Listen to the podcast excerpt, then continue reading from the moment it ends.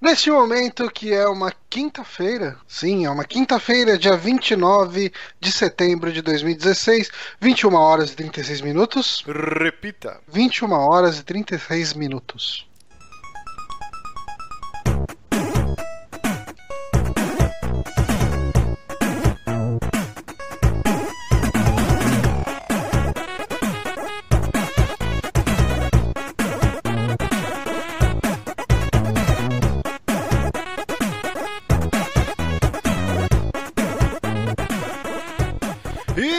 Conhecendo mais um saque aqui nos Super Amigos, episódio número 80. Eu sou o Márcio Barros, estou tomando uma belíssima Pet. Ixi, tá com a luz aqui. Petra, uma cerveja muito bacaninha, Tintim. E aqui, meu querido gato curioso. Meu querido gato curioso, Johnny Santos. Sou um negro gato. E eu estou bebendo uma. Vocês falam IPA ou falam IPA? Ah, é- de IPA cerveja? é coisa de IPA. quem faz amor com o bumbum, que pelo amor de Deus, né? É Porque você acha que pessoas que são gays têm menor importância do que as outras? É Não, isso? não falei Isso que tem que menor importância. dizer. Falei que quem fala Não. IPA é quem tem o bumbum guloso, que é mais Então, escalafobético. então assim. quem dá a bunda é fresco, obrigatoriamente. Não, tem você tá nada a querendo ver me pôr em maus lençóis e eu adoro a comunidade LGBT. Um beijo para todos vocês. Não pareceu, você usou isso pra me ofender. Mas, enfim, ah, eu sou o Johnny e eu estou também com Bonatti. Oi, eu, eu não quê? nada. Guilherme. Eu não tomei nada, nem água você tá tomando hoje? É, tá aqui, ó. Oi, é propaganda Nestlé. Olha só. Então é isso, né? Eu, eu esqueci um pouco o que, que a gente faz. Aí depois que a gente apresenta. Ah, co... puta Eu- que pariu, hoje eu tô retardado mesmo. Eu, eu É, também esqueci. Deixa eu tocar a eu musiquinha aqui. Hoje, dia 29 de setembro, como meu querido Johnny já disse, Dia Mundial do Petróleo. Olha só, Olha só. uma semana depois do Dia Mundial sem carro. Sério? Parabéns quem fez o calendário. Então o petróleo vem. Saudades Petrobras. Peraí, Johnny, que deu uma cortada. O que foi que você falou? Saudades Petrobras. Petrobras. Agora cortou minha língua. Pre Pretobás. Saudade de Pretobás. Petro- Saudade de Lula também. Ó, vamos lá. Petróleo, que vem do latim petroleum, que quer dizer petrus é pedra, e oleum, óleo. Então, a óleo Olha da só. pedra, óleo da pedra, do grego antigo, eu não vou ficar falando essas porra, que é azeite, o cacete A4, mas o petróleo, deixa eu ver aqui como alguma curiosidade do petróleo, que eu deveria ter me preparado antes, mas eu esqueci de ler isso aqui, ó. Ó, já foi causa de muitas guerras e a principal fonte de renda de muitos países, sobretudo no Oriente Médio. Além de gerar a gasolina, que serve de combustível para grande parte dos automóveis que circulam no mundo, vários produtos são derivados do petróleo, como o chiclete, chiclete é derivado do petróleo, parafina, o gás natural, asfalto, querosene, polímeros, solventes, óleo diesel, combustível para aviação e muito mais. Última curiosidade aqui, ó. Registros históricos da utilização do petróleo remontam desde 4 mil anos antes de Cristo, devido a exu... Caralho, eu não sei falar isso aqui não. Exudações e afloramentos frequentes no Oriente Médio. Povos da Mesopotâmia, Egito, Pérsia e Judéia já utilizavam o betume para pavimentação de estradas, calafetação. Bom, whatever, na aula de história, mas o petróleo é muito importante para a história da humanidade. Estamos atrelados ao petróleo, mas o petróleo vai acabar um dia. Mas eu tinha um professor Vai. de geografia, esses bem fumeiro, bem humanas, que ele falava que a maior reserva de petróleo do mundo está no Alasca, mas os Estados Unidos nunca vai deixar ser explorado, além de ser uma das maiores reservas naturais do mundo. Mas falou que tem muito petróleo lá no Alasca. Meu Deus. Eu, eu- quase dormi aqui, eu juro. Eu, eu comecei a viajar foda. Eu lembrei do professor Chatoff no Mundo de Bico. Lembra que a tela ficava toda preta e branca? Eu, eu me senti no colégio de novo, cara. Eu, tô- eu tava trouxa. muito longe, muito longe. Petróleo é cara. muito importante, cara, para a humanidade. É isso aí. Até o Elon Musk, ou Elon Musk, eu não sei como pronuncia. O, o Tesla, né, ele inventou o carro movido a eletricidade. Enquanto não vingar essa porra, a gente é escravo do petróleo. Muitas guerras ainda virão por causa desse óleo da pedra, como acabamos de descobrir que ele era chamado. Bom, Isso tudo é certo. Lembrando que você que acompanha esse programa em MP3, você pode nos assistir toda quinta-feira, 9h30 em ponto, ao vivo no nosso canal do YouTube, youtube.com.br superamigos, ou na segunda-feira você pode ouvir esse programa no formato MP3 lá pelo soundcloud.com.br superamigos ou no nosso site superamigos.com.br. E depois a versão em vídeo fica arquivada no nosso canal do YouTube e lá na descrição do vídeo eu coloco desmembrados tópicos com com o tempo. Uhum. Então é só você clicar lá no númerozinho, ele já vai direto pro tópico que você quer assistir. Temos prático, muitos, muitos recados hoje. O primeiro recado é que eu estou com essa camiseta belíssima aqui, só que tá espelhado, mas tá escrito jogabilidade. para quem não hum. conseguir fazer o inverso aí. Onde eu você... achei que tava escrito Osvaldo, eu não tava conseguindo ler porque tá ao contrário. Você pode adquirir essa belíssima camiseta lá no jogabilidade.de, que é o site de jogabilidade. Lá tem um banner gigante da loja que eles inauguraram semana passada. Teve o Jogabilidade, que foram 24 horas de streaming. Eu participei do domingo, fiquei o domingo, sei lá, desde o meio-dia e pouco, da uma da tarde até seis da, da, da tarde lá com eles. Foi muito bacana. Então compre as camisetas, estão em preços promocionais. Por enquanto eles têm três estampas. Essa é uma delas, eu ganhei lá de presente. Muito obrigado, meus queridos. Então, é, ajudem os caras, é, empreitada, eles já têm várias estampas também que estão engatilhadas, por enquanto só essas três, mas a loja sendo sucesso eles vão lançar mais coisas, então acessem lá jogabilidade.de. O Johnny também tem um recado aqui que o nosso patrão e amigo Rafael Salimene, o que, que ele fez, Johnny? Ele lançou aí uma HQ digital, aí o Vagabundos no Espaço. Cara, tá com uma arte sensacional, acabei de ler. É, bem humorada, é bem. Tipo, é uma parada bem maluca que se passa no espaço, envolvendo televisão, reality show e, e coisas similares.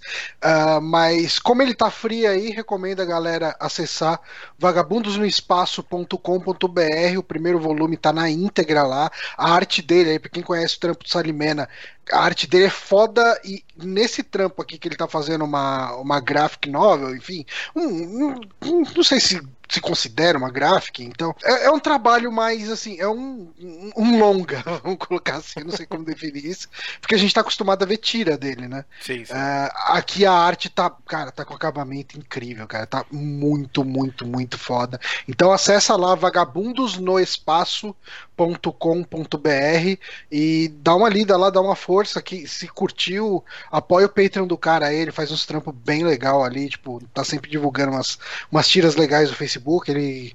Uh, enfim, vai atrás dele aí, eu e o Salimena manda bem pra caralho. Eu e o Johnny somos patrões, Bonatti eu não sei. Mas é como que é? Linha do trem, né? O Patreon dele? Linha do trem. linha o, do trem. O Patreon, o Twitter, tudo linha do trem. Exatamente. Então, vai estar no link na, na descrição lá do, do programa.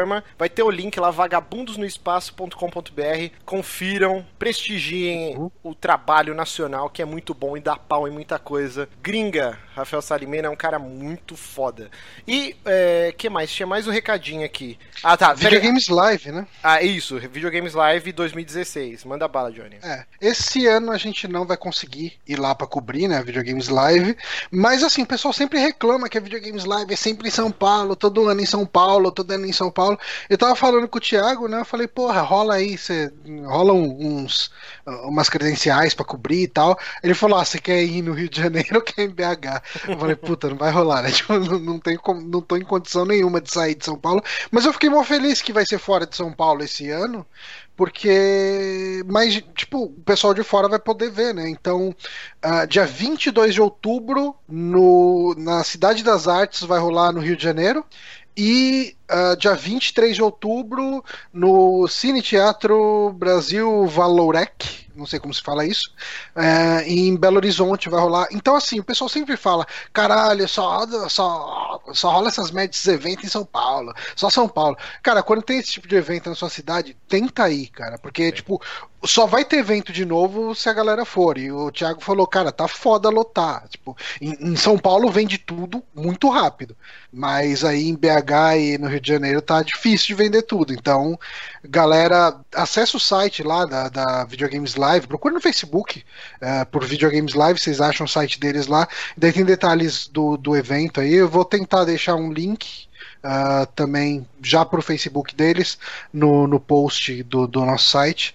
E recomendo, cara. Tipo, a, eu tava meio brochado de VGL um pouco, mas a do ano passado foi boa pra caralho. Então, uh, ela me animou de novo pra VGL. Nunca e, fui. Então... Eu tenho muita vontade de ir, quem sabe ano que vem, Nunca se for em São também. Paulo, se a gente conseguir umas credentials, Quero muito ir, cara. Tenho muita vontade de ir. É, último recadinho aqui, Amibox. Para quem não sabe, Amibox é um agradinho que a gente faz, faz para os nossos ouvintes. Então, ouvintes patrões, lá no patreon.com.br a partir de um dólar por mês, você concorre toda virada de mês, né? A primeira semana que o Patreon faz as cobranças. Patrões adimplentes concorrem a Amibox, que é uma caixinha da alegria, onde a gente vai colocando um monte de Gary Gary lá, e aí a gente sorteia e o cara recebe na casa dele, na faixa, como um agradecimento por você bancar a existência desse tão belo site. Semana passada foi uma corrida dos diabos e eu acabei não mostrando. Mas então, ó, essa caneca muito bonita do The Walking Dead, então está na Mi Box, tá? E também o, pre o presentinho de hoje é um vale bola de sorvete no Ben Jerry's eu ganhei uma raspadinha. Que maravilha. que maravilha. Hoje eu fui lá no almoço e aí eu ganhei uma raspadinha. E, cara, eu podia ter ganhado o que mais? Um ice cake, que é um bolo gigante de sorvete. Poderia ter ganhado um adesivo da Wood, que é a vaquinha símbolo do Ben Jerry's, e mas eu ganhei uma bola extra de sorvete. Cara, Ben Jerry's. Você coloca dentro da caneca e toma Olha aí. Olha só, exatamente. E aí joga Coca-Cola e faz o vaca preta e estraga todo o sorvete. Aquela, aquele... Eu nunca entendi essa escrotidão do vaca preta, cara. Vocês eu fazia quando era moleque. Eu, eu, eu acho bem ridículo. zoadinho, viu? Acho então, bem... mas o lance do vaca preta não é, pelo menos quando eu fazia, não era o sorvete inteiro, mas se acabava o sorvete ficava aquele copo sujo, você basicamente lavava com Coca-Cola e bebia. É mais nojento ainda falando assim. Mas eu fazia e eu fiz um revival disso acho que ano passado, assim. Que é, horror. Tem, tem, gosto de nada, assim, é meio estranho. Não, é da hora não, mas tá aí, tá aí. É ruim, é ruim quando você mistura coca com sorvete, tipo a sei lá, faz uma reação meio maluca, sobe tudo aquele espuma, cai tudo. Ah, é uma merda, cara. Eu é. não vejo graça. Nunca entendi isso, essa reação, cara, que dá na, na coca quando você mistura com sorvete. É muito bizarro, é, é muito É melhor a gente não mas... entrar nesse aspecto mais Mas é tipo, não, mas fala muito mais bosta. Não é ciência, mas é, é não é ciência, sei lá. Mas é se você tacar açúcar no, no refrigerante também dá uma reação parecida. Ah, é? Eu não sabia dessa. Tá, não. e todo gás. É, eu fazia isso quando eu era moleque. Não sei porque eu tomei, eu teve uma época da minha vida que eu decidi que refrigerante da hora era sem gás. Aí eu tacava uma colherzinha de açúcar nele, cagava a cozinha inteira, porque explodia aquele copo, e aí depois eu tomava o restinho sem gás. Era ridículo.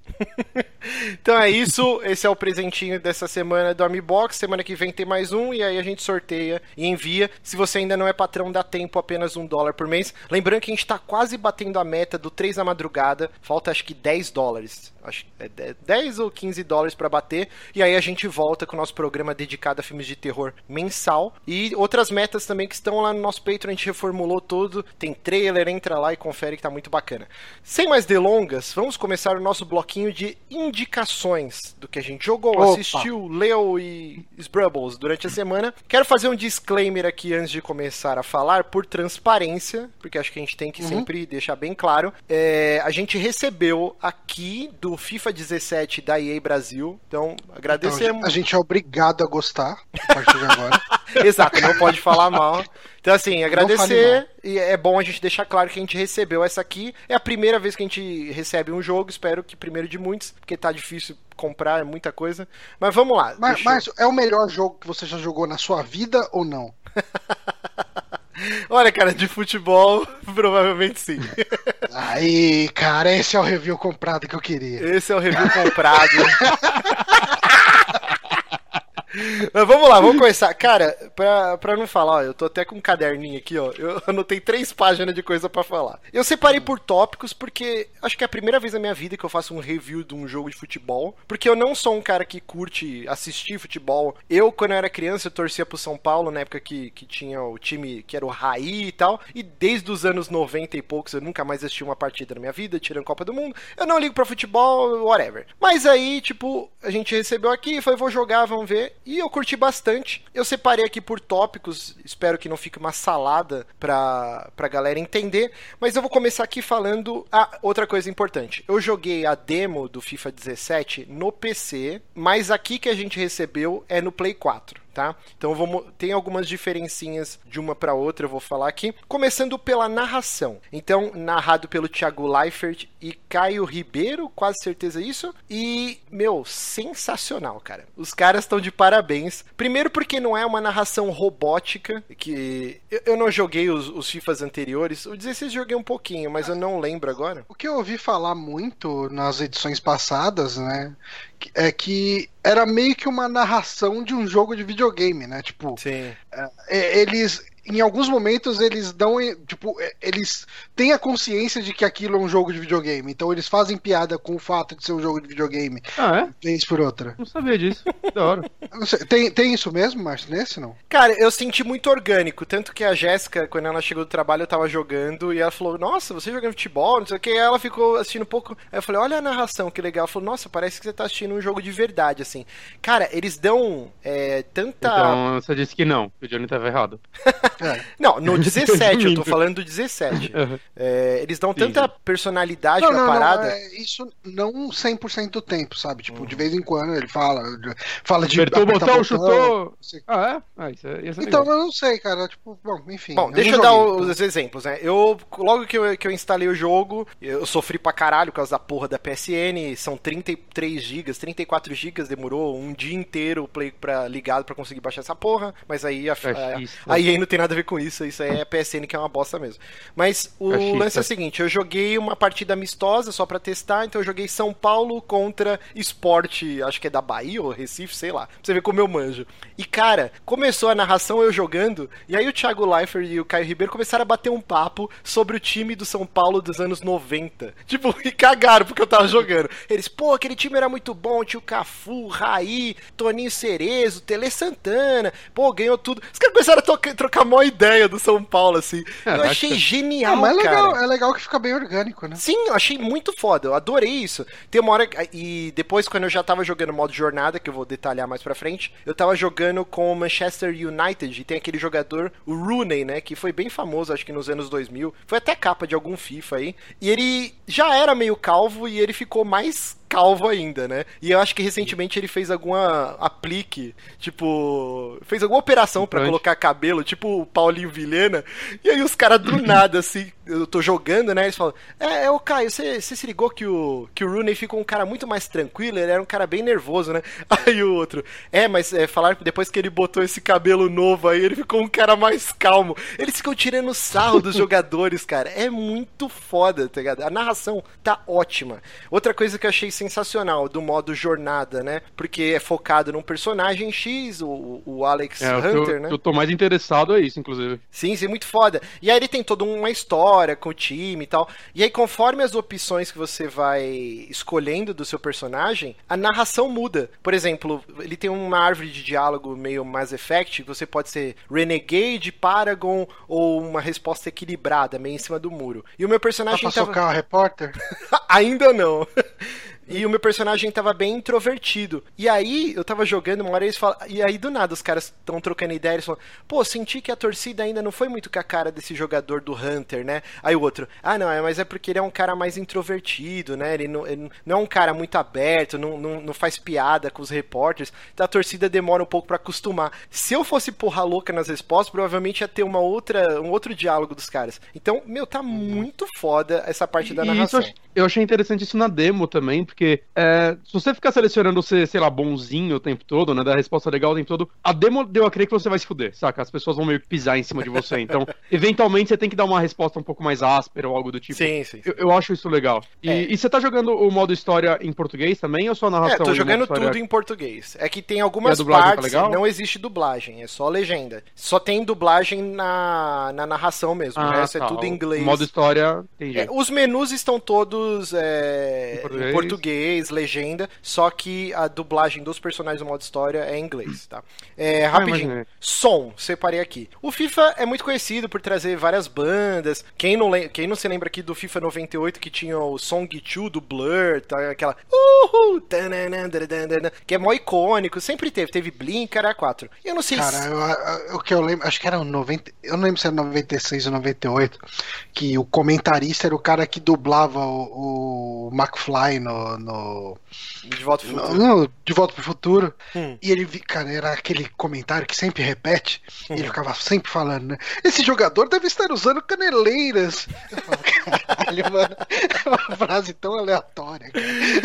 Não, não é nesse lance de som, então assim, eu não sei se é a veieira, porque eu não me identifico mais com muita banda recente, mas assim, eu senti falta de músicas bem conhecidas. É uma trilha legal, não incomoda, ela toca nos momentos certos, os menus é legalzinha, mas nada que te fala, puta que música foda, que empolgante, igual era o Blur, mas também é porque eu gosto de Blur e outra época. Então, de som, não, não senti muita diferença. Vamos lá, gráficos. Que nem eu falei, eu joguei no, no Play. Tô, estou jogando no Play 4, mas eu joguei a demo no, no PC. Cara, no PC tá lindo pra caralho. Primeira vez que o FIFA usa uma, a engine Frostbite, que é a engine utilizada no Battlefield, no Star Wars Battlefront. Então, assim, o jogo tanto no Play 4 quanto, quanto no, no PC estão bonitos, mas no PC tá lindo demais, cara. Tá, tipo, muito absurdo. E no Play 4 eu senti que tem algumas. Queda de frame rate, não. O jogo é bem estável, assim. Nunca cai o frame rate. Mas ele manda um abraço pra Unreal 3 quando, tipo, um personagem tá mais próximo da câmera, ele fica esfumaçado. Fica tipo aquele blur chapado, assim, sem detalhe A nenhum. textura demora pra carregar? Isso, aí de repente o cara adquire texturas, assim, né? Hum. Essa, poucas vezes aconteceu. Que- Não tão poucas, vai. É, mas nada que Aconteceu. atrapalhe. Aconteceu algumas Aconteceu. vezes e eu achei, putz, tal, mas de boa. Mas eu acho que num jogo de futebol o mais importante ainda é a performance, né? Sim, sim, sim. Se é pra sacrificar isso em, em vez de cair frame rate, eu ainda acho melhor isso. Não, com Só certeza. Se cair esse frame rate no meio do jogo, puta, cagou. Ainda mais online, o O- inteiro. outra coisa que eu senti, é, além da versão de PC tá bem mais bonita, o jogadores da liga inglesa, né, o, o modo jornada, né, que é o modo história, ele se passa na Premier League inglesa. Então você vê o nível de detalhe desses jogadores, tipo o Neymar, o Cristiano Ronaldo, o Rooney, o próprio Alex Hunter, né, que é o personagem do Jornada, é, o Ibrahimovic, o caralho, é quatro, perfeitos, cara, perfeito. O suorzinho é animal, é assustador o nível de perfeição. E aí você pega times da terceira divisão, 15 de Piracicaba, essas paradas assim, tô, tô zoando, mas tipo São Paulo, o próprio esporte lá que eu falei, e aí você vê que puta que pariu, é uma diferença gigante do- dos detalhes, assim. Tanto que eu tomei um susto, eu falei, caralho, eu joguei essa porra no, no, no PC e tava lindo, como tá horrível. E aí depois, quando eu fui jogar a Premier League, aí tava bonito pra caralho. Então, assim, os times brasileiros, eu achei que os jogadores tão zoados, tão feios, assim, eu achei meio mal feito. Não sei se, sei lá, a impressão que me deu é essa. Enquanto os jogadores Ah, não, famosos não. tão, tão bacanas. Normalmente, o- os jogadores mais famosos é o que eles, tipo, tem mais trabalho, às vezes fazem até alguma captura de movimento diferente, né? Eu lembro isso até nos jogos antigos, que o Roberto Carlos tinha aquele, aquela forma de bater falta dele diferente de todos os outros jogadores. né? Tem um trabalho maior pro, pros mais estrela, né? Acho que isso daí é meio comum, porque são milhares de jogadores. Sim, Seria sim, é. impossível. Mas nada que, que, que afete alguma coisa. Mas eu senti essa mudança drástica dos detalhes de jogadores famosões do exterior, pelo menos a liga. Outra coisa também que o pessoal O- vive o- reclamando e pra mim eu, eu não ligo. O que, que foi? Hum. Não, é que o Power Otaku ele comentou que ele sentiu que na, nas cutscenes tem queda de frame rate. Não, Não, sei. senti é, isso tipo, em nenhum momento. Na versão de PC na demo, eu senti que acho que as cutscenes eram a 30 frames. Ela, ele limitava isso no- no- nas animaçõezinhas de. do modo história mesmo. Mas aí eu não sei. Embora isso daí é meio comum entre os jogos hoje em dia. Ó, o Power Attack falou outra coisa que bacana, que ele falou que esses jogadores que eu tô criticando o render deles, é porque na maioria dos casos a EA não teve acesso aos jogadores em si, é só por fotinho. É, é um argumento interessante, pode ser por isso também. Uhum. É, voltando. Então, acho que graficamente Daqui é a isso. pouco a Giliard aparece no Twitter falando: Ah, caralho, tô morrendo aqui com meus ouvidos sangrando dos Super Amigos falando que eu tô fazendo tudo errado. Eu não tô falando que tá fazendo tudo errado, eu tô fazendo um review totalmente Eu imparcial tô, do jogo. eu, eu tô falando de toda vez que a gente erra alguma coisa que ele bota no Twitter. Fala, caralho, Bonatti não sabe o nome da Enterprise, que absurdo. Mas é o Bonatti, é isso mesmo, são decepções contínuas. É, a última coisa, eu não ligo, mas pra quem gosta de futebol, com certeza isso é um big deal. Corinthians e Flamengo não tem no FIFA mais uma vez. O que eu pesquisei é porque eles têm um contrato de exclusividade com a Konami. Não sei se é isso, se a FIFA não, se a EA não quis pagar os royalties. Eu na internet eu vou- o povo vive reclamando. Eu não sei, pra mim não faz diferença, mas eu entendo que pra quem gosta de futebol, que torça pro Corinthians, pro Flamengo, porra, que falta faz você jogar com o seu time, né? Tanto Agora que a primeira coisa um ouvido- É, o pessoal pessoal que tá ouvindo o podcast, hum. pergunta pro Giliar, cadê o Corinthians? Ele gosta. ele gosta, ele gosta. Ele é, é, é, arroba Grung Lopes. É, e pergunta, cadê o Corinthians? Mas vamos lá, vamos, vamos correr aqui, vamos correr. Então vamos falar da, pra mim, a menina dos olhos, a estrela do jogo e o que me conquistou absurdamente. E puta que pariu, tô apaixonado por essa porra, que é o modo jornada. O que, que é o modo jornada? Ele substitui aquele modo já clássico do FIFA, que era o Be a Pro, que você construía lá um personagem e você começava uhum. nas categorias de base e ia jogando. E, e aí você era vendido para outros times, tal, tal, tal. O que eles fizeram agora, ainda, ainda existe a opção de você criar um personagem, fazer o rosto, escolher que time ele vai jogar. Só que agora eles criaram um modo história, tipo com cutscene pra caralho, diálogos a lá Mass Effect, assim, com árvore de diálogo, que você escolhe o que você vai falar, isso vai mudando. É claro que não vai mudar pra caralho, não é um adventure da Telltale ou o próprio Mass Effect. Mas ele vai mudando algumas coisinhas no desenrolar da história. O que, que é essa história? Você acompanha a jornada de, de dois garotos, né, que é o Gareth Walker e o Alex Hunter, são amigos de infância e eles, o sonho deles eles a se tornarem é, se tornar jogadores de futebol. E eles jogam naqueles tipo é, chupeta, fraldinha, sei lá, tem um nome aí para as criançadas que jogam bola aí, dente de leite, acho que é, alguma coisa assim.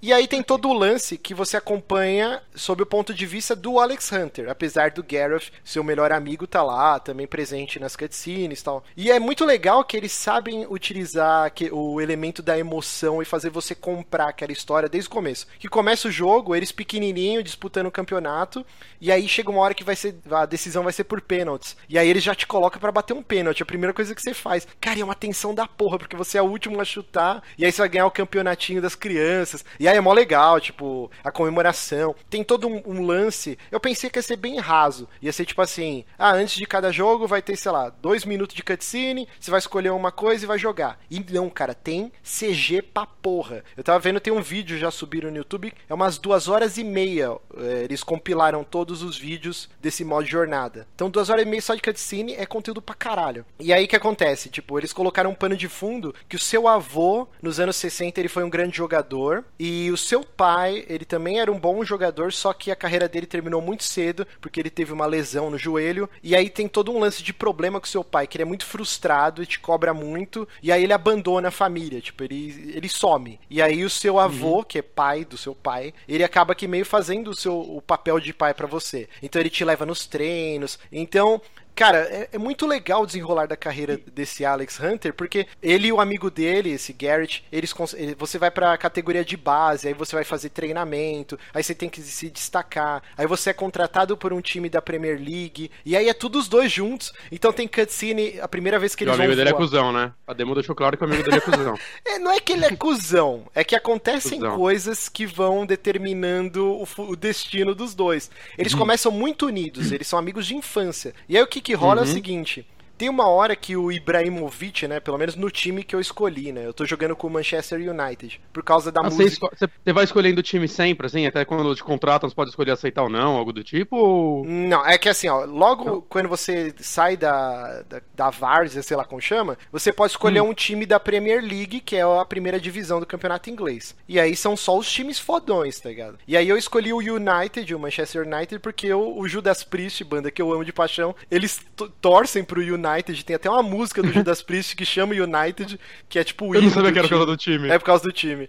E aí eu falei, não, vou, vou, pegar esse time aí. E aí eles colocam. Eu não sei se isso é para todos os times que você escolhe. Provavelmente sim. Mas aí eles jogam todo um lance nas suas costas que o seu avô e o seu pai jogaram nesse time que você escolhe. E ah, aí então ser... a torcida meio que te abraça. Uhum. E aí você tem toda essa pressão de, porra, tem, existe um nome, os Hunters são foda no United. Aí você tem que mostrar serviço e tal. E aí o que vai acontecendo assim, o jogo, o jogo tem cutscenes desde você indo no avião, aí tá você e seu amigo e ele não consegue fazer reclinar a poltrona, aí chega um jogador famosão, ô, oh, vocês são burros, hein, cara, nunca viajaram, viajaram de avião, aí o cara vai lá e, e, aperta o botãozinho e reclina, aí você pode mandar o cara tomar no cu. Não exatamente isso, mas você pode chegar, é, você é idiota, você tá tirando, você acha que a gente não manja? Ou você pode falar pro cara, oh, desculpa, eu não sabia do botão. Então tudo isso que você vai fazendo vai é, alterando como os seus amigos de time vão reagir reagir a você. Isso é muito Eu quero foda, fazer um cara. jogador muito escroto, cara. Não, eu comecei, eu comecei muito, tipo, humildão, assim. Aí aconteceu uma reviravolta foda agora. Não é um spoiler, porque, tipo, puta, né? Mas o que acontece assim, chega um momento que você é reserva do time. E aí os caras falam, ó, é o seguinte, a gente tá com o elenco completo e a gente comprou um novo jogador, que é famosão, e a gente vai te mandar pra um time da segunda divisão. E aí, cara, é uma desilusão foda pro personagem. E aí meio que já tá umas tretas agora com, com o amigo dele, tipo, eles já meio que não se falam mais tal. Aconteceu um monte de merda, não sei se por causa das minhas ações. Mas, cara, é, é, é muito triste essa porra, que agora eu tô jogando no time da segunda divisão, tipo, reserva da segunda divisão. É, é, é muito zoado. Mas vamos lá, o que que esse modo de jornada... É, peraí, Eu tenho mais uma querem? pergunta só. Manda bala. É, se você, tipo, perde muito jogo, dá um game over e volta pro jogo? Ou a história vai se adaptando a isso e você virar um jogador merda, sei lá? Eu acho que ela vai se adaptando, porque ela tem uma barrinha, que é assim, é reserva, titular, e tem mais uma outra Hum. antes do reserva. E acho que se você chegar no final dessa barrinha, se você for jogando muito mal, aí dá game over, você é demitido. Tipo, eu Caraca. acabei de virar titular agora do time da segunda divisão, porque no meu jogo de estreia eu fiz três gols, cara, e foi muito emocionante. E isso é, é do caralho, velho. Porque, tipo, o Esse jogo... Easy aí tá nervoso. Não, não tô jogando no Easy, não. Cara, é tão da hora. Eles conseguem fazer você comprar a motivação do personagem que é- começa assim, ó. Você é reserva e os caras te jogam numa, tipo, num jogo mega importante. Só que aí na hora que você entra em campo, tá assim, ó. Você tem. Você entrou nos 20 minutos do segundo tempo. E aí ele te mostra uma tabela de coisas que você precisa fazer. Tente marcar um gol, tente fazer um- pelo menos um lançamento pra grande área, tente, sei lá, fazer 10 passes. Você, você tem, tipo, um, você é avaliado, você tem uma nota. E aí, se você. Não, você pode jogar só com o Hunter, que eu acredito para uma imersão maior no modo história é o correto, ou você pode controlar o time inteiro. E aí vai de cada um. Uhum. Tá eu tô qual? jogando só com o Hunter, só controlo ele. Ah, é? E, e é muito legal eu achei porque. bem difícil, assim. Não, eu, eu tô achando bem de boa. Porque assim, Ah. você tem que se posicionar bem. E o jogo, quando começa, ele pergunta qual posição que você quer jogar. Se você quer ser atacante, ponta direita, ponta esquerda. E aí você tem que cumprir essa função. Se você for, tipo, o Davi Luiz da vida, que é zagueiro, mas fica o tempo inteiro na banheira, mano, sua nota vai ser muito baixa. O técnico vai te dar um puta de, um- de uma enrabada. Então, você tem que ficar todo o tempo bem posicionado. Você tem que mandar passe certo. Se você for fazendo cagada, os caras começam a xingar você. Tem que pedir a bola na hora certa, né? Que tem um botão pra você pedir a bola nesse modo. Sim, e se você sim. pede, tipo, tá marcado, tá lá. Tipo, péssima pedida, escreve um negócio assim. E você perde pontos. Que é legal isso. Sim, eu achei muito no modo foda. com todos os jogadores eu não reparei se tem esse tipo de imersão. Sim. Outra de- coisa que. detalhes. Outra coisa que eu achei bem legal, seu personagem ele tem duas barras, uma barrinha azul e uma barrinha branca que fica sobreposta. Se você ficar correndo de gol a gol, o seu cara vai morrer, tá ligado? E assim, ele tem uma estamina total. Você diria que ele não tem estamina suficiente pra isso? Tipo isso, cara. E, Tal, e- qual, tal qual Hillary Clinton, segundo Donald Trump. E aí, por exemplo, você vai correndo e a barrinha branca vai, vai corroendo a barrinha azul. Se você parar, ele recupera o fôlego. Só que toda vez vai. A azul, que é a barra total, vai diminuir um pouco. Então veio. é, mano, é, você tem que ficar gerenciando. Não adianta você ficar correndo de ponta a ponta, seu personagem não vai aguentar, vai começar a jogar mal, vai chutar pra fora. Então, cara, é muito legal esse lance de você. Esse, o lance do gameplay dele é muito bom. Outra coisa, todo jogo ele tem uma evolução de nível meio Skyrim. Então, se você é um cara que joga mais na retranca, se você rouba mais bola, você faz mais passe, ou se você é um cara que fica mais na banheira, faz mais lançamento, corre mais, de acordo com o que você fez no jogo, quando termina o jogo, você vai subindo as barrinhas de level. Isso é muito legal, seu personagem vai melhorando a cada partida e, e melhorando o que você quer que ele melhore, o, que, o jeito que você joga. E aí, cara, me impressionou muito que ele é um RPG de verdade, porque quando você vai subindo de level, você ganha pontos e tem uma skill tree tipo Diablo, tipo, tipo o próprio Mass Caraca. Effect. E aí você vai aumentando, tipo, pulmão, tem o desenho do pulmão. Seu personagem tem mais fôlego pra correr. Você quer que ele cabeceia melhor, então você aumenta o pontinho dele cabecear, é, dá carrinho. Você vai montando a skill tree dele, cara. Caraca, im- imagina se o próximo FIFA se passasse no universo de Deus Ex, cara. Esse é o melhor jogo. Outra coisa que é genial também, eu, eu tô correndo aqui, já deve estar gigante, eu vou terminar. É, tá. o seu personagem ele tem um Twitter. Cara, você vê a força da, dessa porra dessa rede social. Caraca. Começa com tipo uns 800 seguidores, e aí conforme as suas ações, se você tipo é meio cuzão nas entrevistas, é, ele até fala, né? Tipo aquele maluco, o irlandês do, do UFC. Cara, desculpa o comentário do Felipe Pimentel aqui foi melhor. Davi Luiz é zagueiro, mas passa o tempo todo no Instagram. tipo isso, né? Eu só queria dar alegria pro meu país. Né? Tipo, quanto mais cuzão você é, tipo irlandês do UFC, mais bafafá você faz nas redes sociais, mais seguidores você ganha e, e a partir de 200 mil seguidores, você fecha contrato de publicidade, tipo, de desodorante, de shampoo, caralho a quatro. é muito foda. E o meu personagem, como eu tava mais humildão, agora eu tô com uns 80 mil seguidores. Já era pra eu estar tá com mais, assim. Só que agora que eu fui pra segunda divisão, fiquei puto. Aí agora eu tô sendo mó cuzão nas entrevistas. Tipo, eu, eu falei, né, que eu fiz o jogo de estreia, eu fiz três gols. Aí o cara, nossa, que, como que é você fazer três gols? Eu falei, pô, eu sou bom pra caralho. É claro que eu ia fazer. Tipo, eu tô dando umas respostas muito cuzão. Aí eu ganhei seguidor pra porra agora, porque a galera gosta disso, né? Gosta dos filha uhum. da puta. Então, cara, isso é muito legal. Eu tô louco pra fechar meu contrato de, de publicidade, fazer comercial. Ele tem um lance que, conforme as suas ações, você vai valorizando o seu passe no mercado para ser vendido para outros times, o seu salário. Antes eu morava na casa da minha mãe com meu avô, num quartinho mó bosta. Agora eu já tô, tipo, num apartamento da hora, assim, mó bonitão. Você escolhe o AP ou. Não, não, ele é, é gradual, ah. tipo, é automático. Agora que eu fui pro outro time, meu salário aumentou. Aí eu tô morando numa casinha mais da hora e tal. Cara, eu anotei tanta coisa aqui, ó. A última coisa, então, modo treino, né? A cada jogo principal que você joga, depois você tem um treino e é o melhor tutorial de todos os FIFAs de jogo de futebol que eu já vi, porque é gostoso. Porque o que acontece? Você tem três tentativas e aí sempre vai mudando. Por exemplo, hoje você vai bater pênalti, hoje você vai cobrar falta, hoje eu vou te ensinar a fazer escanteio, cruzamento. E aí você tem A, B, C, D, E e F, que são os rankings. Se você tirar nota ruim, você tem mais três tentativas tentativas para repetir aquele treino. Se você for ruim nas três, já era. Isso influencia se você vai ser reserva no jogo, se você vai ser titular, se o treinador gosta de você, se ele vai te mandar para outro time. Então, o treino, cara, dá um desespero porque você foi ruim na primeira tentativa. Ou se você foi bem, você tirou ranking B, você fala, puta, mas se eu tentar mais uma, acho que eu vou pro rank A. Aí você joga o rank A e você vai nota D, tá ligado? Aí você, puta que pariu! E a nota que você tinha tirado antes não tem volta, cara. Já era, você escolheu tentar de novo. E aí você tem mais uma chance, e aí, filho, o que, que der a nota é o que vai acontecer com o seu personagem. Então ele é bem rigoroso nessa parada, te dá um desespero. E, e eu tinha começado. A fotografia desse modo história tá muito foda, cara. Esse modo Sim, jornada, tá... né? O nome? Tá é isso, modo legal. jornada, cara. É muito uhum. foda. Eu acho que é isso, eu anotei bastante coisa aqui, mas acho que deu para falar bastante do jogo. Cara, eu gostei bastante, que nem eu disse, né? Eu não tenho um histórico com, com tanto futebol na TV, ou esporte, ou jogos de futebol adorei. Fiquei hoje o dia inteiro jogando essa porra. Parei, tipo, uma hora antes da gente gravar. Esse modo jornada é um sugador de vida. E até se o. Provavelmente o Giliard, né? Ele é nosso patrão, é nosso ouvinte vai ouvir isso aqui mais pra frente. Cara, tente vender a ideia na EA aí de lançar isso num futuro como uma, um jogo standalone, cara. É, sei lá, por 20 dólares, só esse modo jornada. Porque eu, eu sinto que pessoas que, que odeiam o jogo de futebol, que não ligam, ia adorar essa experiência. Porque ela é muito. Eu quero o DLC cara. pra você jogar com o avô dele, é a história do avô. DLC.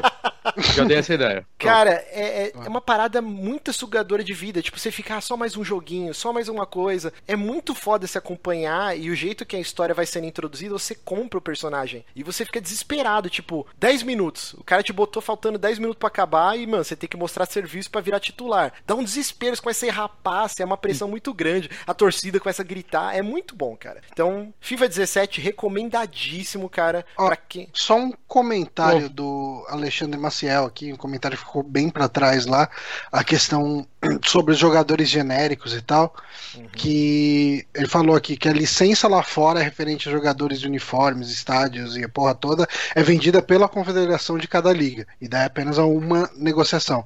E no Brasil toda negociação é individual, time é time, jogador por jogador. Então fica meio que inviável fazer isso. Por isso que aqui no Brasil acaba os jogadores brasileiros acaba saindo meio um pouco mais difícil um pouco mais tosco. Ah, saquei. Bom, pra mim não fez diferença, mas eu entendo que isso faça uma grande diferença para quem, quem acompanha futebol. Cara, recomendadíssimo. Sério, esse modo jornada já vale o jogo. Por isso que eu, que eu acho que seria muito interessante. A, a, Activision fez isso, se eu não me engano. Ela lançou só um modo multiplayer do Call of Duty por acho que 30 dólares. Separado, você não tinha direito à campanha, mas você pagava mais barato. Eu não sei o quão viável é isso, se é fácil fazer, mas eu acho que seria uma, uma ideia, até para trazer novos, é, novos fãs pra franquia, né? Tipo, porque, uhum. meu, é muito bom, cara. É, é, feito com carinho. A história é tão legal. Tem um lance de problema com o pai dele. É uma, é uma trama muito legal. E o lance do Twitter, eu esqueci de falar. Tem os trolls, cara. Tipo, se você joga meio mal, aí você vai ler o seu feed do Twitter, os caras, ah, esse maluco é mó ruim, tinha que ficar no banco mesmo.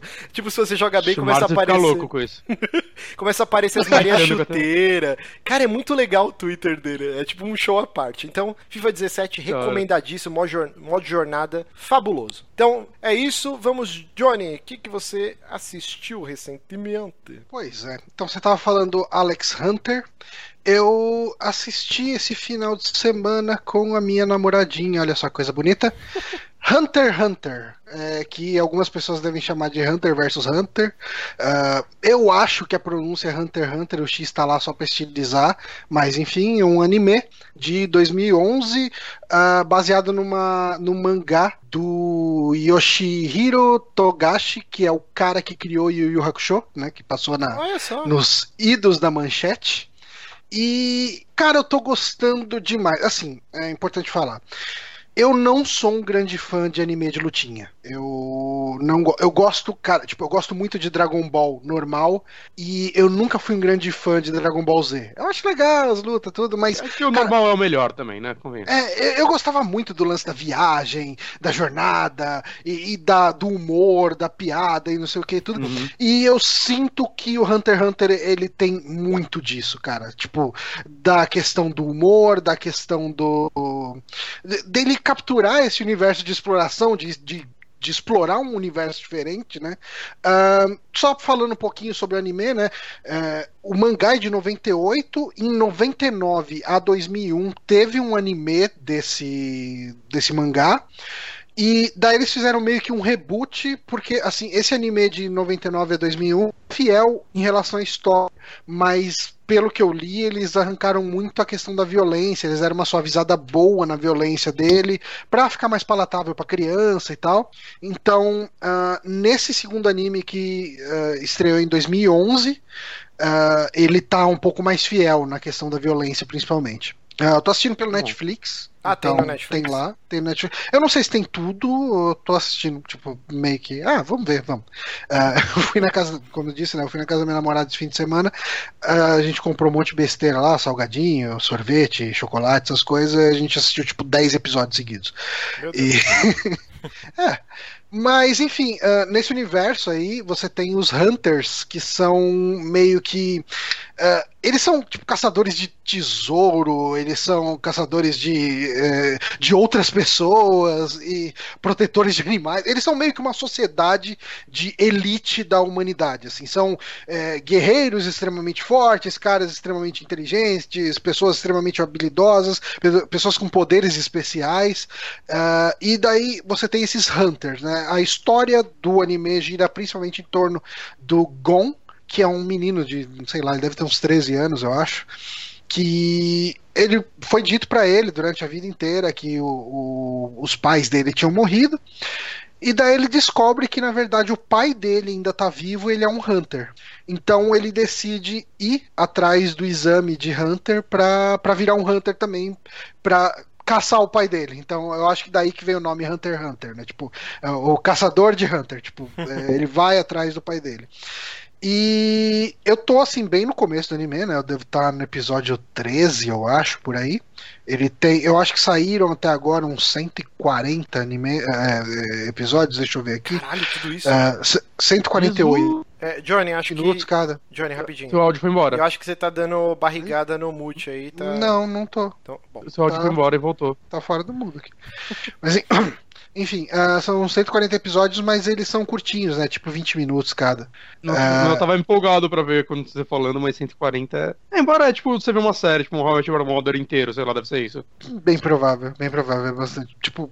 Mas assim, cara, eu, eu sei que eu nem senti esses 10 episódios que eu vi, cara. Uhum. Uh, então, assim, uh, eu tô nessa parte que ele tá fazendo o exame de Hunter, né? Ele vai para fazer o exame, daí ele conhece uma, uma, uma galerinha, uma patotinha de amigos. Uh, e daí assim, ele tem um inimigo que a mim, meu nível, um inimigo não, um amigo que o meu nível de maturidade teve trabalho para lidar com o nome dele. Como que é, é o Kurapika. Que você lê lá. Curapica. É, é, o, Como que chama? É o urologista do time? Não, sacanagem. Curapica, é. mano. Pô, tem um nome de mangá também que é escrotão, né? Como que é? Mamono. Como que é? Cara, co... Pico no, no Boku? Como que é? Boku no ah, Pico? Ah, não sei. Não, não faço cara, ideia. alguém vai falar nos comentários aí que é escroto, não. Boku no Pica. Uma coisa assim, cara. Mas continua. Ô, Johnny, é uma, uma dúvida aqui. Eu tô vendo aqui na Netflix, tem três Hunter x Hunter. Tem o normal. É que ele tem uns Tem ovos. o Phantom Rogue e o Last Mission. É, é ligado. O Last Mission pode ser um. Eles dois são filmes, eu não sei o que é. é. São filmes, são longas. São, ah, tá. e tal. Uh, daí assim, ele conhece. Uh, o legal é que cada, cada um dos amigos dele meio que tem um background, né? Todo, cada uma dessas pessoas que ele conhece, eles têm um background ali que eu imagino que vai ser explorado em algum momento da história. Por exemplo, o Kurapika, ele é um membro de um clã que foi exterminado por uma gangue de ladrões, então ele quer virar um hunter para se vingar de, desse, desse, dessa gangue, né, e tal. Aí tem o Leório, que é meio que um alívio cômico, assim, em muitos momentos ele lembra até o Coabara no, no, no Yu Yu Hakusho, né? Daí é, ele, ele é um cara que ele quer, assim, os Hunters eles têm bastante dinheiro, eles ganham bastante dinheiro por causa do, do status dele, e ele quer usar esse dinheiro para se formar em medicina e conseguir uh, tratar pessoas de graça. E Ei? daí tem o, o Kilua, que também, eu não sei se é Kilua ou Kilua, enfim, vai, vai da pronúncia do japonês, que whatever, uh, que ele é um filho de uma família de assassinos, então ele é mais, tipo, as batalhas que ele participa, é, você vê, ele é um molequinho de 13 anos, mas tipo aqueles molequinhos sanguinários pra caralho, extremamente sangue no zóio. Olha lá, o Johnny tá, tá, dando um pau no seu áudio, cara, eu acho que você tá tirando do nada para de funcionar. Hum, será que eu. Hum, Rapidinho, o pessoal posso... colocou aqui no chat, eu quase passei mal. O nome do anime é Boku no Pico. tá bom. Pode voltar, Johnny. É, é, sempre tem um brasileiro, filho da puta, no meio dessas porra, velho. em todo lugar. Mas, cara, uh, eu tô curtindo bastante a, a pegada do anime, assim, principalmente esse lance deles conhecerem lugares diferentes, deles irem, conhecerem situações diferentes. O, os personagens eu tô achando bem interessantes, mesmo os, os secundários e os inimigos, assim. Tem um dos inimigos lá é o Hisoka, né? Que ele é um dos do, dos concorrentes ali a, ao exame de Hunter, né? Uh, e ele meio que é uma mistura de Coringa com Kefka, né? É um cara meio palhaço, psicopata, mas ele é extremamente fodão, assim, extremamente habilidoso, tanto que ele tá fazendo teste para Hunter, mas mesmo os outros Hunters que estão fazendo avaliação, uh, meio que tem um pouco de medo dele, fala, putz, esse cara é perigoso e tal. Tem, ele tem muito daquele humor japa também, é lógico, né? Tipo, não tem como fugir disso. Uh, uma das situações que teve no anime, né, até agora na parte que assisti, é, que eles estão passando por fases né, no teste de, de Hunter. E uma das fases lá eles tinham, sei lá, 72 horas para passar por uma prisão e tal. E chegou uma hora que eles uh, encontraram com um grupo de condenados dessa prisão. E daí os caras falaram: ok, tipo, os, bandi os, os bandidos lá, os presidiários, têm que segurar vocês o tanto de tempo que eles conseguirem, para cada hora que eles conseguirem segurar vocês, eles ganham um ano de liberdade, né? Tipo, eles perdem, eles ganham um ano a menos de, de pena, né? E daí meio que eles se organizam, né? Cada um enfrenta um, mas daí eles não se enfrentam tanto na luta, né? No combate. Eles se enfrentam meio que em desafios. E o Leório, né? Que é o, o alívio cômico lá, ele enfrenta uma menina e daí a, o enfrentamento dos dois, eles, tipo, meio que ficam uh, apostando horas Falar, eu aposto tantas horas que você não consegue fazer isso. Ah, eu aposto tantas horas que não sei o que e tal. E daí o Leori, ele aposta que a menina não é menina. Hum. Só pra ele meter o dedo, né? Eita, se é menina ou não.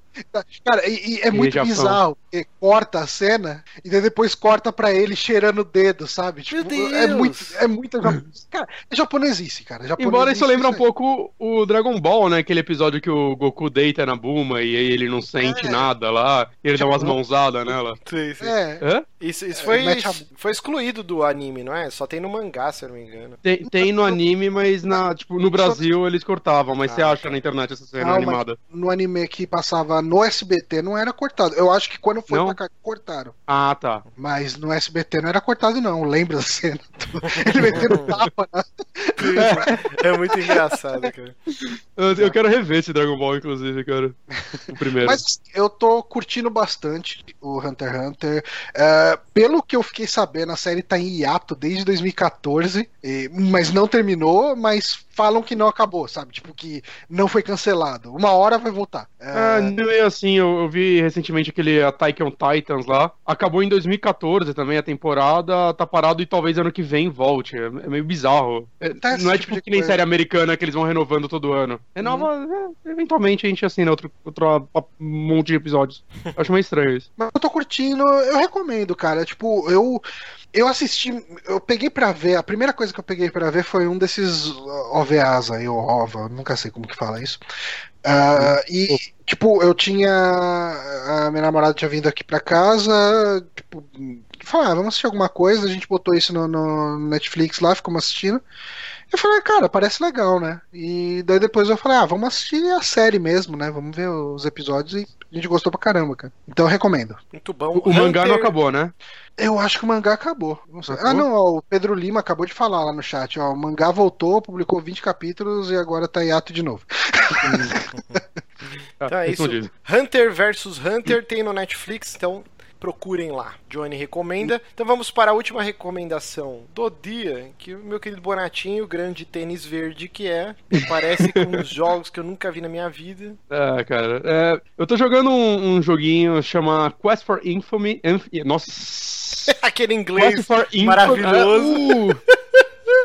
Foi aquela gaguejada maravilhosa. Quest for Infamy, que. Bom, ele é. Ele é o primeiro jogo dessa produtora, ela lançou mais um recentemente, né? Que ela era conhecida por fazer alguns remakes é, de jogos clássicos. Ela fez o King's Quest, do Space Quest, aqueles remakes feitos por fãs, não oficiais, mas ela chamava muito atenção por isso. A empresa chamava Infamous Adventures, agora ela mudou o nome para Infamous Quest. E ela financiou esse jogo no Kickstarter, lançou em 2014 o jogo. O financiamento foi um pouco. deve ter sido 2013, não sei. E a ideia desse jogo, ele é basicamente um sucessor espiritual de um jogo que eu gostava muito, que era o Quest for Glory, né? Que é um. Ele era um adventure da, da Sierra, só que ele misturava RPG no meio, né? Ele era um adventure um pouco diferente. E esse jogo ele é muito inspirado no quarto jogo dessa franquia, que é um que eu não joguei, infelizmente, né? Então ele é em pixel de novo, o que eu mais joguei foi o quinto que ele era 3Dzão e tudo mais. E o que do que ele se trata, né? Ele é a história dele é quase uma sátira a jogos e histórias medievais. Você é um personagem de nome muito bizarro, é Horn o nome dele, um H no meio e coisas no meio.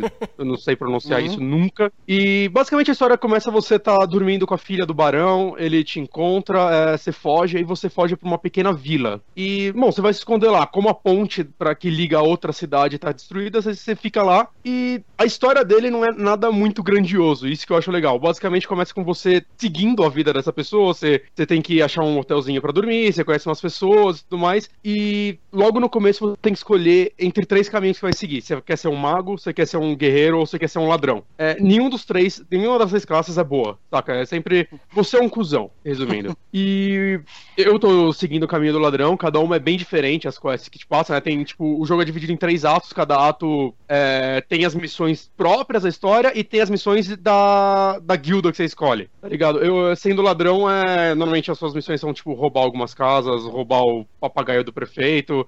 É umas zoeiras do tipo.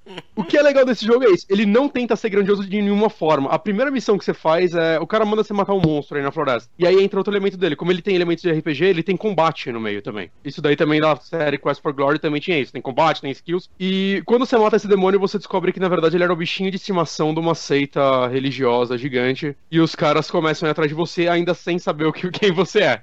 Então você vai continuando sua aventura enquanto tem essa seita inteira atrás de você. O que eu gosto muito da, desse jogo, né, que ele trouxe do Quest for Glory, é apesar dele ser mecanicamente um adventure, um point and click, é, ele é ele é quase. Eu até brinquei quando eu gravei o podcast, eu falei que essa franquia é como se fosse o Deus Ex dos point and clicks. Porque normalmente no point and click você tem que seguir o, o que ele te pede, né? Você tem que pegar o item tal, usar em tal lugar. Esse jogo não, ele é muito aberto para as formas como você pode resolver os quebra-cabeças. Uhum. Você pode. Sei lá, você tem que sair da cidade. Você pode, sei lá, conversar com alguém para conseguir a chave do portão. Você pode dormir e esperar ficar de dia. Ou você pode treinar a sua escalada até você conseguir escalar o muro. Né? Em, em vários momentos do jogo ele é muito muito aberto nesse sentido, da forma como você vai resolver a quest. E isso é bem legal porque você dificilmente você vai ficar preso ou entediado no jogo, porque você tem muitas quests que ele te passa e você vai explorando elas e as possibilidades dela e sempre vai ter alguma coisa que você vai tentar e conseguir. Não é aquele point and click que você vai ficar, ah, meu Deus, o que eu faço agora? Não, puta, eu não tô conseguindo aqui, deixa eu ir pra essa outra cidade e ver o que eu consigo ali. É, deixa eu tentar roubar essa casa, entrar nela e ver o que eu acho lá dentro, saca? Hum. Deixa eu explorar esse mapa, essa caverna. Então ele puxa muito de RPG para dentro dentro dele. Isso eu acho muito legal. É, o texto dele também eu tô gostando muito. É, eu vi alguns pais reclamando na página do Steam, porque eu amava Quest for Glory, falavam que esse jogo era Quest for Glory, eu comprei pra minha filha, e que porra é essa? Com piadas de masturbação e coisas do tipo. é, então ele, ele tem aquela linguagem meio 18 mais, e o legal dele também é que tem um, um narrador, né, que vai narrando toda a história, que não é seu personagem, e ele quebra a quarta parede o tempo todo. Ele ele sabe que isso é um jogo. Então, sei lá, você vê uma pá, você clica em observar essa pá, ele, é, cara, assim, essa pá é uma merda, nem tenta pegar ela que eu não vou deixar. Aí você tenta pegar, cara, eu falei que você não vai pegar essa pá, não adianta você tentar. tá ligado?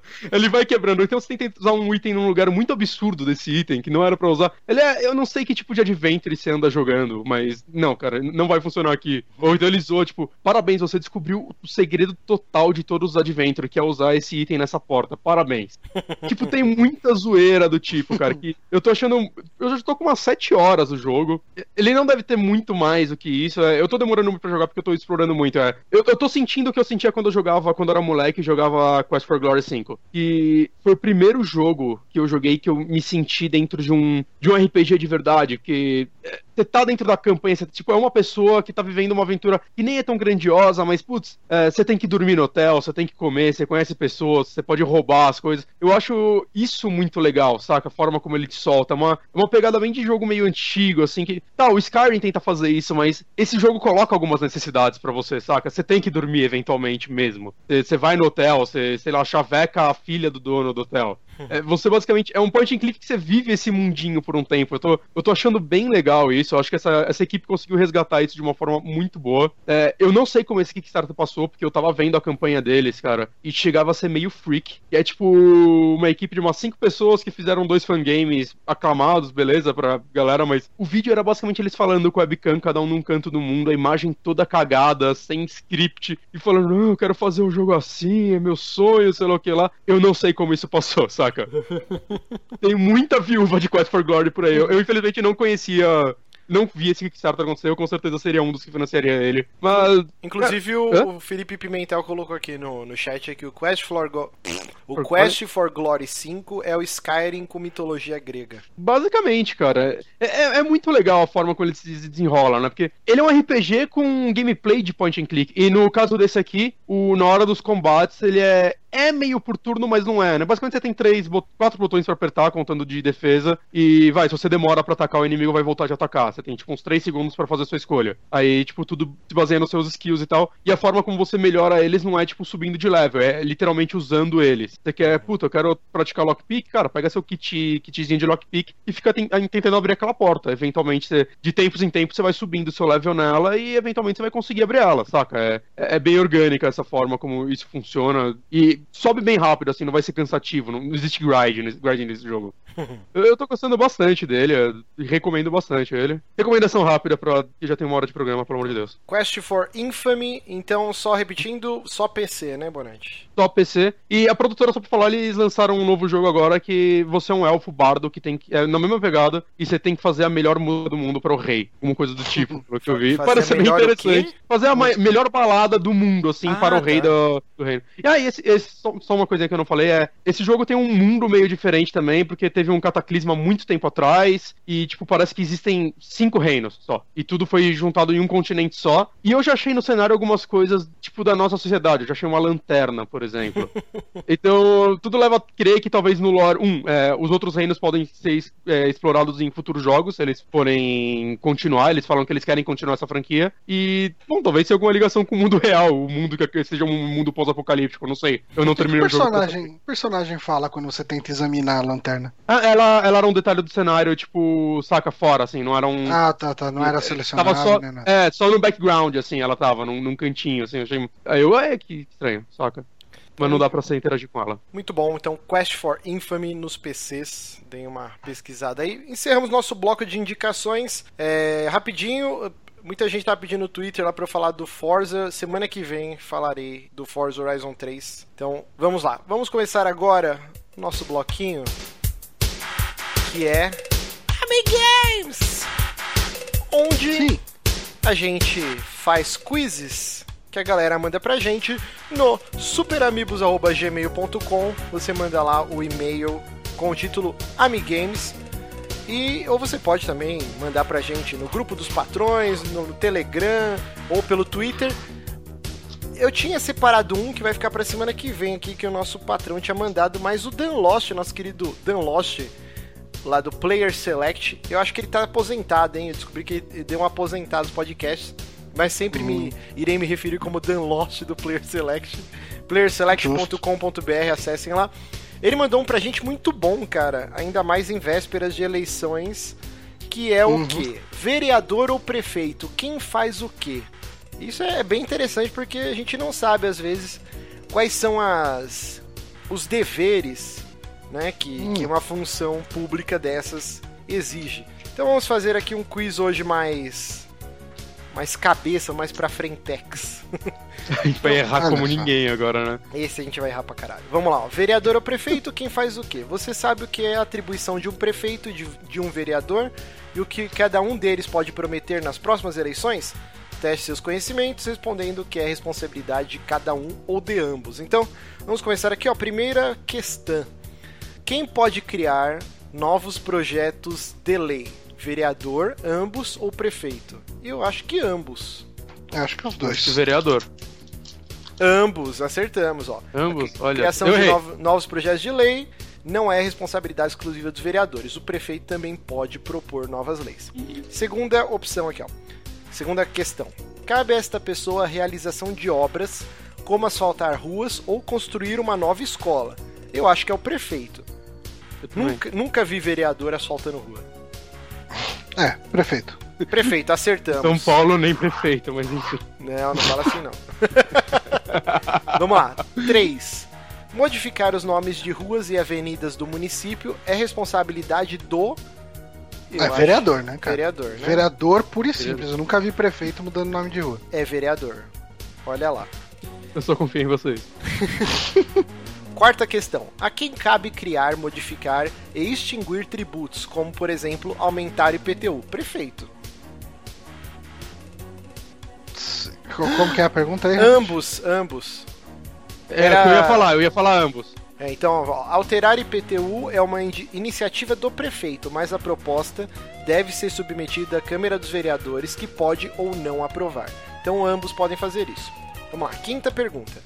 Criar novos bairros, distritos e subdistritos dentro do município é papel do prefeito. Não. Não. É, não. Ah, não sei, eu chutei ambos aí. Né? Ambos? Eu me rendo, gente. Eu, eu, eu não tenho ideia. Vereador, cara. Vereador, olha só. Ó, ainda que a proposta de criação ou exclusão de bairros possa vir do prefeito, o projeto precisa ser votado e aprovado pela pela Câmara dos Vereadores. Olha só. Sexta pergunta: a segurança pública é responsabilidade dos estados, mas os municípios podem ter uma guarda municipal. Prefeito, né? É, prefeito, prefeito. Perfeito. Olha, acertamos. Ó, a Câmara dos Vereadores pode pressionar o prefeito a fazer investimento na segurança, mas não poder de decisão. Ô, ô, Márcia, não é Câmara dos Vereadores? Eu tô falando Câmara? Você tá falando Câmara o tempo inteiro. Ah, desculpa, eu sou burro. vou, vou tentar me corrigir agora. Se Sétima fosse pergunta. eu.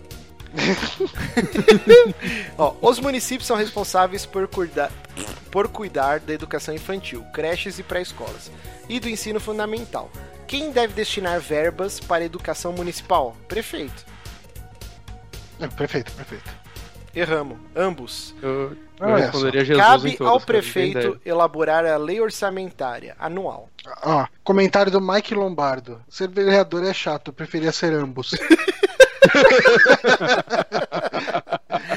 Vamos lá, oitava pergunta. Tá acabando, gente. Eu sei que, que não é tão engraçado isso aqui, mas é importante todo mundo saber. Todo município deve ter um plano municipal de educação, que é o PME, que define metas a serem alcançadas na educação nos 10 anos seguintes e as estratégias para que elas sejam realizadas. Quem é o responsável por elaborar este plano? Acho que é ambos. Prefeito. Prefeito. O prefeito. Acertou! O prefeito é diretamente responsável pela elaboração do plano. Posteriormente, ele é analisado e aprovado pela Câmara, Câmara Ah, Vereadores. garoto, menino, falando direito. Aprendi. Nona pergunta. Tombar prédios como patrimônio público é uma importante forma de valorizar a história do município. Quem pode realizar tal ação é Tombar. Ah, Prefeito. sei lá, ambos? Ambos. Errou. Só vereador. Para que um prédio seja tombado como patrimônio cultural ou artístico, necessária aprovação do poder legisla- legislativo municipal. Última pergunta. Seu município possui poucos centros de arte e cultura. De quem você deve cobrar a criação destes centros? Prefeito. Prefeito. E a criação, execução, todas essas coisas é prefeito. Acertou. Olha lá. ó. Investir na programação cultural da cidade, responsabilidade da prefeitura através da Secretaria Municipal de Cultura. E aí apareceu a aqui uma fotinho do Aécio. Ô, rapaz. Bom, você está no caminho para ser um cidadão consciente, mas pode melhorar. Ah, Sempre rapaz. pode. Você tem uma carreira de sucesso aí pela frente. e essa piada, né? Podemos ser processados. Então é isso, mais um Amigames. Muito obrigado, Dan Lost. Dan Lost é o segundo Amigames que ele manda e ele manda muito legal. Lembrando que você pode sugerir então pra gente no superamigos.gmail.com. Vamos começar nosso bloquinho de notícias. Deixa eu. Vamos. Vamos! Tem, tem bastante coisa hoje, mas a gente vai ter que dar uma corrida aqui. Rapaz, essa pauta tá gigante, velho. É agora que você viu? que bom. É, eu tô lendo agora. Eu também. Que maravilha! Parabéns! Não, eu li de manhã, mas é como se eu não tivesse lido. que, que bom. Mas é isso, vamos começar então o nosso bloquinho de notícias. Por quê? Wasteland 3 foi anunciado pelo Brian Fargo. Quem é Brian Fargo? Brian Fargo é um cara muito importante da indústria, o cara que criou o Fallout, o Fallout 1. E aí eles perderam. Não, na verdade eu acho que é o contrário, né? Ele tinha feito o Wasteland 1. Uhum. Peraí, que Uhum. agora deu um nó na minha cabeça. Eles fizeram Wasteland, É, eles perderam o direito de eles Wasteland venderam a e aí, licença, né? isso. Foi pra EA, eu acho. É, E aí compraram o Fallout. Fallout, fizeram Fallout, e aí Venderam- perderam e voltaram com Wasteland. Aí ele Compraram- conseguiu comprar os direitos de Wasteland e lançou o Wasteland Uhum. 2, que é um jogo maravilhoso. Quem Nossa, não cara, jogou. Wasteland 2 é, cara, em matéria de história, ele é muito melhor que Fallout 4, cara. É melhor que o Porra, matéria 3, de- melhor que o. Que o... Matéria de história, Tibia é melhor que Fallout 4, né? Mas enfim. Não, eu- eu não, eu não diria tanto que ele é melhor que o 3 e tal, mas eu gostei muito do Wasteland 2, cara. Puta que pariu. Ah, o 3, o 3 eu não acho que tem grande coisa de história. Acho que o melhor é o New Vegas, de- dessa nova fase de Fallout. Não, eu diria Ah. que o Wasteland 2 é melhor até que o New Vegas, que eu adoro, cara. É, é muito bom. é que eu não a terminei o. Wasteland 2, mas até Ele tem umas coisas joguei- muito legais, cara. Ele tem, Uhum. cara, ele tem aquele, aquele culto que segue o, o Samson. Daí você vai ler quem era Samson. Ele era um mendigo que andava na rua com uma marreta batendo todo mundo. E, tipo, esse é o deus dos caras. E os caras têm, tipo, oração pro Samson. E, cara, Eu- é umas coisas bizarras, cara. É muito do caralho. Eu Ele- pensei ele- que o roteiro dele fosse do Chris Everon, mas é, ele é produtor só, né? Ele não escreveu o roteiro. É, não- Ele fez o do New Vegas, se eu não me engano, não e sei do quem 2. está falando. Mas assim, o Wasteland Chris 2. Everon. Eu Você não, não sei sabe quem quem é o é, Chris Everon? porra. Quem que é? Ele é o cara, ele tá fazendo Prey agora, ele fez Wasteland 2, Pillars of Eternity, Divinity Original Sin, Fallout 2. Porra, esse cara tá escrevendo todos os RPG então que tá sendo lançado? Hum? Não, não, então ele é produtor ou criador de todos os jogos. Eu achava que ele era roteirista, tô falando. Ah, tá. Mas assim, ó, Eu pra quem não confundi. jogou Wasteland 2, procura, ele sempre tá em promoção no Steam. Ele saiu uma versão pra consoles, pra Xbox One e Play 4, que você pode jogar com os controles. E aí, quem já tinha a versão do PC, veio um, um update de graça, que é o Director's Cut, que você baixa o jogo novo com todas as melhorias que, que teve essa versão que saiu um ano depois pra console. E aí você pode jogar o jogo inteiro no controle, eles adaptam a interface. Pra quem não curte ficar na frente do PC, mas joguem. Wasteland 2, um dos melhores RPGs dos últimos 10 anos. É fabuloso, cara. Se você jogou Fallout 4, ficou com aquele amargo, ou mesmo que você tenha gostado de Fallout 4, então é obrigação jogar Wasteland 2, que desse universo futuro distópico, nuclear, cara, é uma das melhores coisas já fez. É muito, muito bom. E aí o que rolou é que o Brian Fargo anunciou essa semana que o Wasteland 3 está em produção. Deixa eu jogar aqui a matéria na telinha aqui, que aí fica mais fácil pra gente mostrar pro pessoal. E por que que a gente tá tão empolgado com essa porra? Porque, ao contrário do Wasteland 2, que ele se passava é em Nevada, né? Ou é na Califórnia? Eu acho que é em Nevada. É, é ali então. Tudo por essas bandas aí. Uhum. E, e era clima desértico, né? Muito calor. Esse já vai ao contrário. Ele vai se passar na região do Colorado, com frio pra caralho. E aí o seu pelotão todo encapuzado, cacete a quatro. E aí ele vai ter um co-op agora, multiplayer, assíncrono, que funciona da seguinte É, maneira. síncrono ou assíncrono? Tipo, Sim, sim, depende. Você pode jogar das duas formas. Das duas formas, você pode pular fora do multiplayer a qualquer momento. Mas vamos supor, eu e o Johnny a gente compra, a gente vai jogar junto, fazer streaming, bababá. E eu pretendo fazer isso de verdade.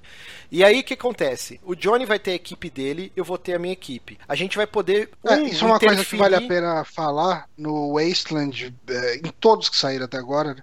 Você joga com um time de Rangers, né? Que, Sim, tipo, sim. são, Os são policiais. né? policiais, né, daquela região. É tipo, é um policial meio desacreditado e tal, mas eles tentam manter a ordem naquele Uhum. mundo pós-apocalíptico de alguma forma. É- é uma força.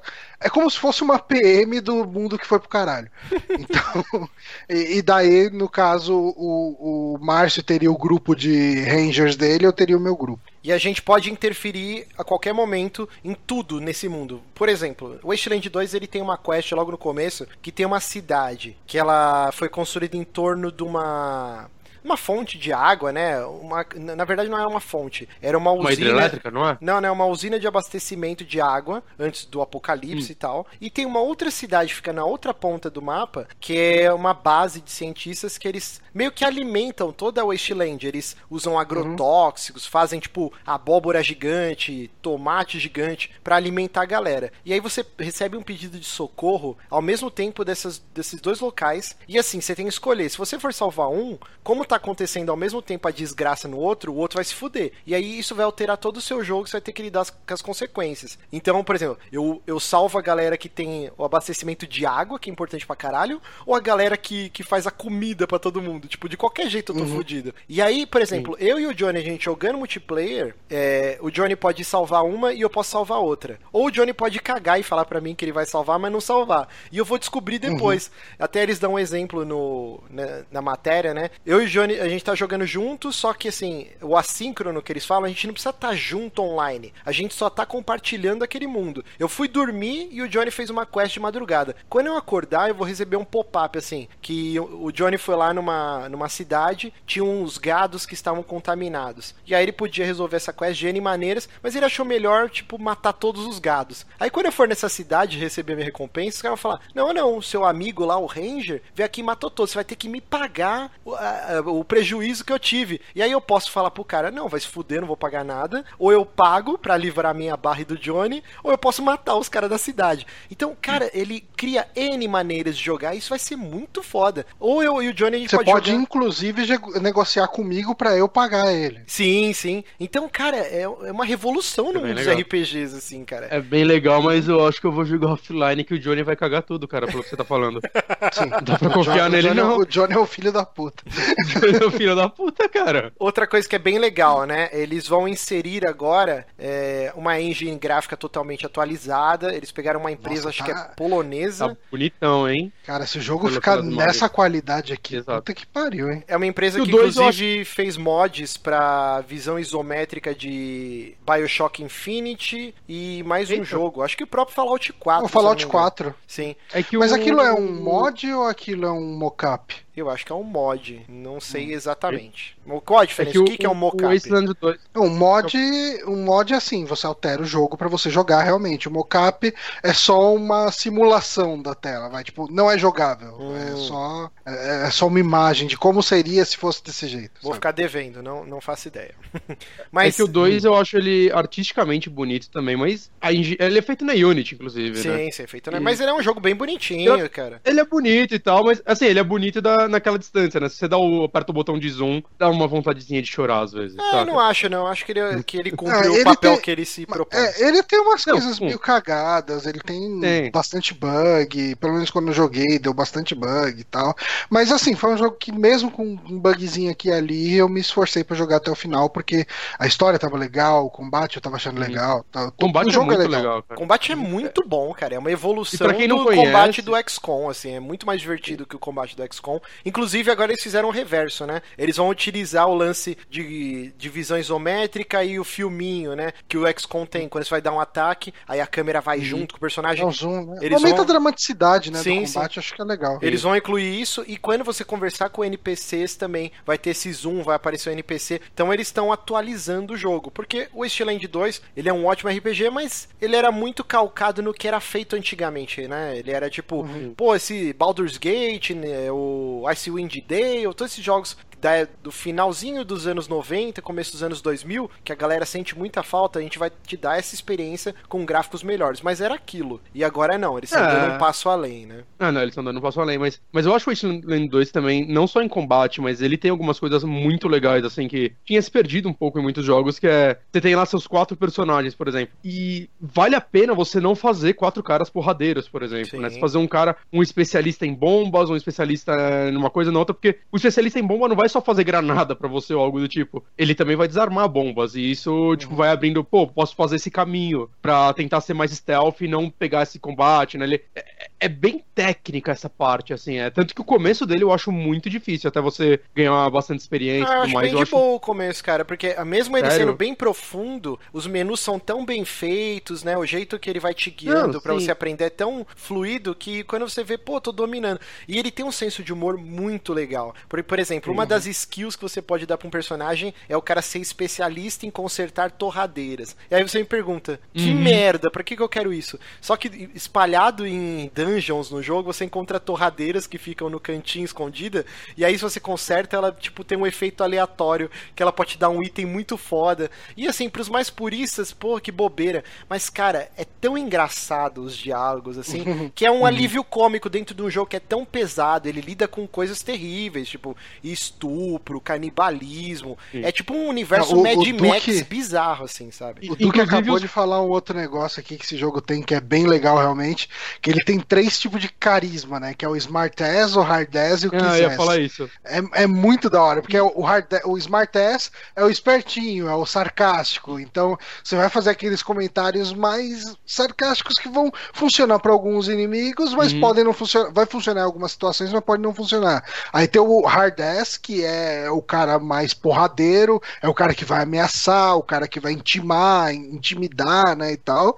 E tem o Kiss Ass, que é o bajulador, né? Tipo, é Uhum. você ficar puxando o saco dos caras. É legal, porque você monta Isso. personagens com, com, com, Uhum. com árvores de diálogo diferente, né? Não, então, isso é legal também, porque como você tem quatro personagens, né, é, você pode, tipo... Não, não é só cada um quatro, vai ser- não, cara. mais- Dá pra você fazer até seis na party. É, no começo é Não, quatro, né? É Depois- quatro. é, Não, começo- Você tem quatro personagens, depois entram dois NPCs. Isso. É, mas que você monta são quatro. Sim, É. sim. E você pode, tipo, separar, ó, esse cara aqui vai ter esse tipo de diálogo. E aí, na hora que que você vai conversar com o NPC, você escolher qual dos seus personagens vai ter um diálogo melhor com aquele tipo de NPC. Eu acho isso muito legal, cara. Mas assim, é, fica a recomendação, o jogo é bem baratinho, volta e meia tem promoção, tanto nos consoles Sim. quanto no PC. Cara, joguem, é um jogo muito bom, vai surpreender vocês. É muito ele. divertido, é muito legal. Mas assim, a última coisa que a gente tem que falar do Wasteland, do Wasteland 3 é que em vez de Kickstarter, né, eles vão utilizar o FIG. A gente falou isso há muito tempo atrás no SAC, uhum. que era uma nova plataforma de financiamentos que ela visava pessoas que fazem grandes investimentos receberem uma porcentagem do lucro que esse jogo vier a ter. E aí o Brian uhum. Fargo ele falou, por que não Kickstarter e, e, sim fazer no FIG, inclusive acho que a partir da semana que vem que abre o financiamento coletivo do Wasteland 3. E ele falou que justamente por isso, quando ele fala, né, nos, nos tempos áureos do Kickstarter, 2012, 2013, todo mundo estava investindo. E isso meio que, que parou. É, hoje em dia você não vê grandes investimentos porque a pessoa ela age dessa forma por como fã. Só que isso em algum momento morre, né? E o FIG uhum. é muito mais interessante para quem quer enxergar isso como um negócio. Não é pra gente que é pelego e vai lá pagar 30, 20 dólares para ajudar o jogo a ver a luz do dia. Isso é para um cara que tem uma grana e, e ele quer que esse jogo seja feito, mas ele vê isso como um negócio. Então, dificilmente você vai ver um cara no Kickstarter dando 100 mil dólares para uma obra só porque ele é muito fã daquilo, né? É difícil. O mundo está em crise. E, e aí, isso não. O cara vai financiar o Wasteland 3, dá 100 mil dólares, 500 mil dólares, sei lá. O jogo deu lucro, ele vai receber uma porcentagem desse lucro. É, é uma visão mercadológica e é por isso que eles vão fazer nessa plataforma. Essa plataforma é foi criada pelo Tim Schafer, inclusive, né? Como é, outra o, galera, não o lembro. O Brian Fargo, se eu não me engano, também foi um dos fundadores, né? São três, uhum. três ou quatro desenvolvedores aí. Eu que, acho que é o Brian Fargo. É o Brian Fargo, Tim é, é o cara da Harmonix, daí isso. tem é, é o cara da, da, Quer dizer, o Brian Fargo, né? Da NXIL. Daí tem alguém da. Como que chama? Da. Ah, cara, não vou lembrar agora. Mas enfim, são quatro caras, são quatro empresas grandes aí eh, juntas para fazer esse FIG. Exatamente. Uhum. Então... Grandes não, é conhecidas. Indies, né? Tal. Vamos lá, tem outra, outra coisa que aconteceu aqui muito bacana, que o Johnny deve estar muito excitado, que o que rolou, hum. Johnny, com o seu ópio, a sua droguinha diária, que você gosta muito. Sim, é, a gente está começando a ter os boatos de Destiny 2. É, isso, assim, eu conversava muito com o Pablo a respeito de Destiny 2, né? Ele falou: caralho, mano, tem que ter notícia de Destiny 2 logo, tem que ter notícia. Eu falei, cara, espera sair o Rise of Iron, que depois que sair o Rise of Iron vai começar a pipocar essas notícias de Destiny 2, e uma semana depois já começa a sair aí os boatos do Destiny 2. E uh, muita coisa saiu no NeoGAF, coisa saiu em fóruns, o Kotaku confirmou com algumas fontes que costumam ser confiáveis uh, para os padrões do Kotaku. E, assim, algumas, alguns boatos meio desencontrados que a gente já viu de um jeito e de outro falando, é, ou o Destiny 2 vai partir de uma história do zero, ou ele vai ser uma continuação realmente, né? É, uma das coisas que eles falam é que vamos ter um arco de história focado nos cabais, que são os inimigos que a gente enfrenta em Marte. É, o que eu acho interessante, porque os cabais foram é, bem pouco explorados no Destiny 1. Né? O Destiny 1 ele explorou bastante o, os decaídos, os Vex, eles viram os inimigos principais do final do jogo, né? Antes da expansão. Do, do baunilha. As expans... do baunilha. Sim, do baunilha, principalmente, exatamente. Aí a gente teve uma expansão focada em, em decaído, né? Em Fallen. Uh, teve uma uh, duas focadas principalmente em colmeia, né? Em Hive. Uh, e, enfim, teve os, os, possuídos, né, que são meio que uma variação do, da Hive, mais ou menos.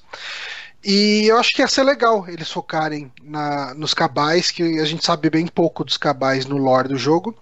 Uh, algumas coisas mais em, eh, em relação ao mundo do jogo que eu achei interessante.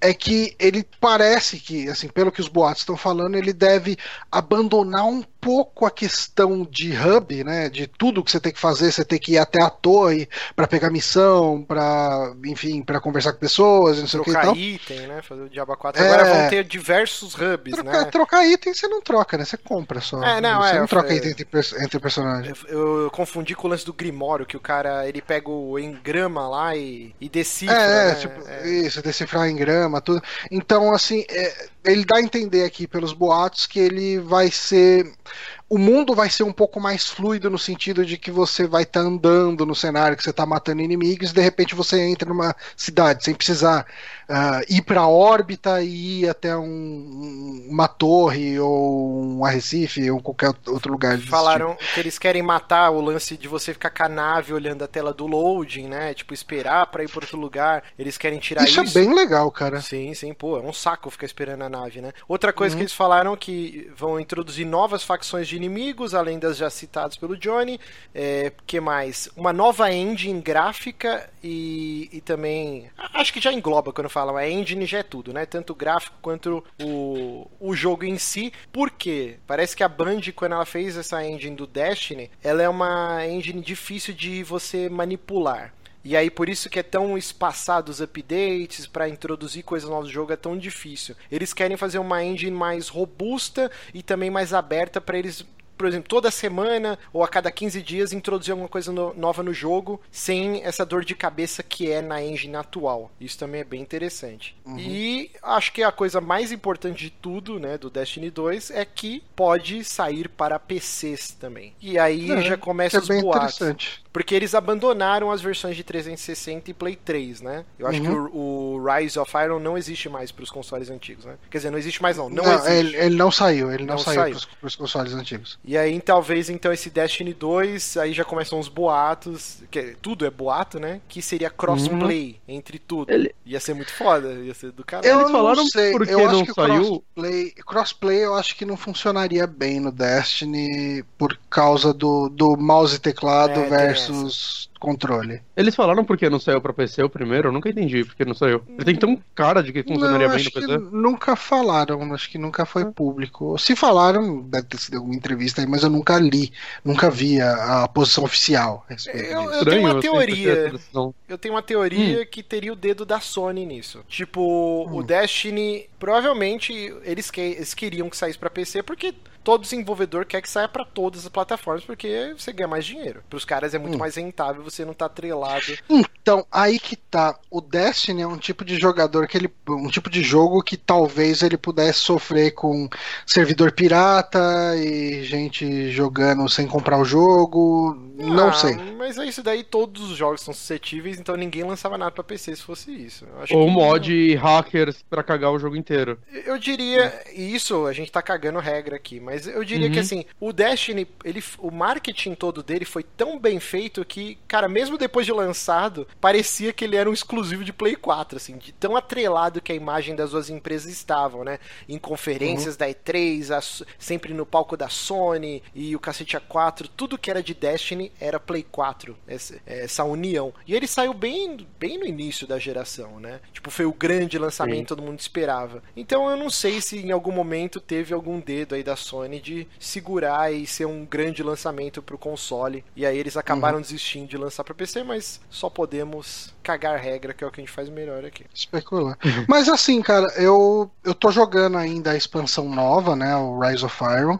Eu tô gostando dela. É, eu tô cada vez gostando mais, vendo os detalhes novos, o tipo de jornada que criaram para ela, uh, algumas coisinhas ali que botaram eu tô gostando, sabe? Tipo, começaram a dar efeitos nos artefatos, coisa que não tinha antes. Então, uh, por exemplo, eu peguei um artefato lá que eu consigo correr agora sem cansar. E já é uma coisa legal, tipo, pro jogo. Então, assim, ele. Eu tô gostando dessa expansão nova, mas ela é muito mais do mesmo. Então, assim, ela tem, ok, cenários novos, tem coisinhas novas ali e tal, mas não é algo. Não é uma. Não é um respiro muito grande pro Destiny. Ah, não, mesmo porque esse é o canto do cisne, né? Tipo, eles não, já estão é, é focados no Destiny 2. Parece uhum. que todos os estúdios da Bungie, né? Eu esqueci o nome, tem um nome específico dos estúdios, mas todos estão focados agora no desenvolvimento do Destiny 2. Inclusive, o uhum. lançamento uhum. era previsto pro final de 2016 2016, mas é, cancelaram e aí só em, mas é em 2017 que está previsto o Destiny 2. Hum. Então, provavelmente uhum. em breve aí teremos mais notícias, por enquanto é tudo mas, boataria. Mas Destiny 1 não ia viver 10 anos? Então, é. aí pode é, ser é uma isso... má interpretação, né, de, é. de texto. É porque isso meio que eu acho que não, assim, isso tem meio que bem o que o Márcio falou, é má interpretação porque parece que não tem uma frase falando exatamente isso, O servidor vai ficar ligado 10 anos, né? No máximo. Não, eu entendo é, como assim. Comprou? Criou uma franquia do zero, onde uhum. eles querem trabalhar, e isso pode ser o Destiny Baunilha, as DLCs, as expansões, o Destiny 2, Destiny 3. Eles querem, eles preveem um lifespan, um ciclo de, um ciclo de vida de 10 anos, né? O que se você pegar uhum. várias franquias, por exemplo, Assassin's Creed, o primeiro é de 2007? Eu acho que sim, ou acho que é 2007, 2006. Por aí, por aí. Acho que é 2007, por aí. E agora a gente já não teve esse ano e parece que a Ubisoft não quer até ano que vem também não quer lançar um Assassin's Creed novo. Uhum. Então, se você Duvida. pensar, é um, um, o ciclo de vida tá também beirando isso, né? Uns 10 anos. E é isso uhum. que é a proposta da Activision e da Band é que alimentar essa franquia durante esse tempo. E aí nada impede uhum. que depois desses 10 anos eles falam, beleza, agora a gente quer tirar uma folga e criar uma coisa nova. Tipo a Naughty Dog falou que eles não querem encerrar de vez o Uncharted, mas por enquanto não está nos planos futuros de lançar algo novo. Daqui uns 5 anos os caras voltam, ou não. E é, Dark Souls é a mesma coisa. O Exato. Miyazaki já falou que ele quer parar por enquanto, mas se um funcionário dele daqui a uns 5 anos chegar com uma ideia legal para uma continuação, ele não vai impedir o cara de fazer, saca? Eu, eu entendo... é, é, normal, eu acho que toda franquia é. precisa disso uma hora, cara. Sim, um respiro. Mas assim, agora fora aí, cara, te, te deu um puta descanso e ninguém botava fé e agora a galera tá animada com o novo, de, saca? É bom às vezes, uh, pro desenvolvedor mesmo ter ideias novas, mas é muito é, bom. Mas é, eu acho assim, cara, tipo, eu acho legal o Destiny ter sido suportado por tanto tempo pela, pela Band, porque eu falei é um jogo mas eu acho que saiu... o 2 agora tá bem na hora, assim.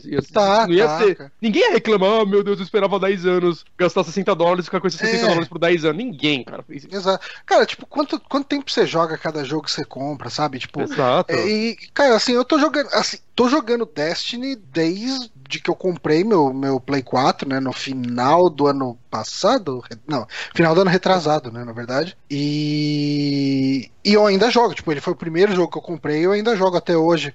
E então assim, ah, mas cara, você tem que ficar comprando expansão, não sei o que. Cara, tipo, eu tô comprando expansão e tô jogando. Não é que nem jogo assim, que nem tipo, o jogo que eu comprei junto com o meu com o meu Play 4, que foi o Dragon Age Inquisition, que eu não gostei eu comprei, paguei 200 pau no jogo e não joguei, tá na gaveta. E aí? Não, então, o que, que vale mais? E aí, e aí? É isso, whatever, né? Mas eu acho que é mais uma interpretação mesmo quando eles falaram dos Sim. 10 anos. É que assim, eles planejam alimentar a franquia com coisas novas durante 10 anos e depois eles vão ver se eles continuam ou não. Então, esse lance, pô, quem que é a pessoa que pensou.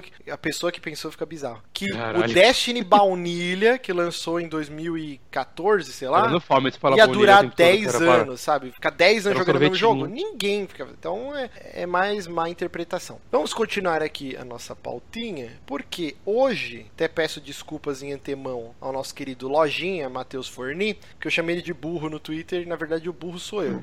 Porque hum. no dia é 29 de setembro de 96 era lançado na América do Norte um dos melhores consoles de todos os tempos, há controvérsias, que é o Nintendo 64. E eu tinha falado que era dia 26 de setembro de 96. E não, é hoje, é hoje, 29 do 9.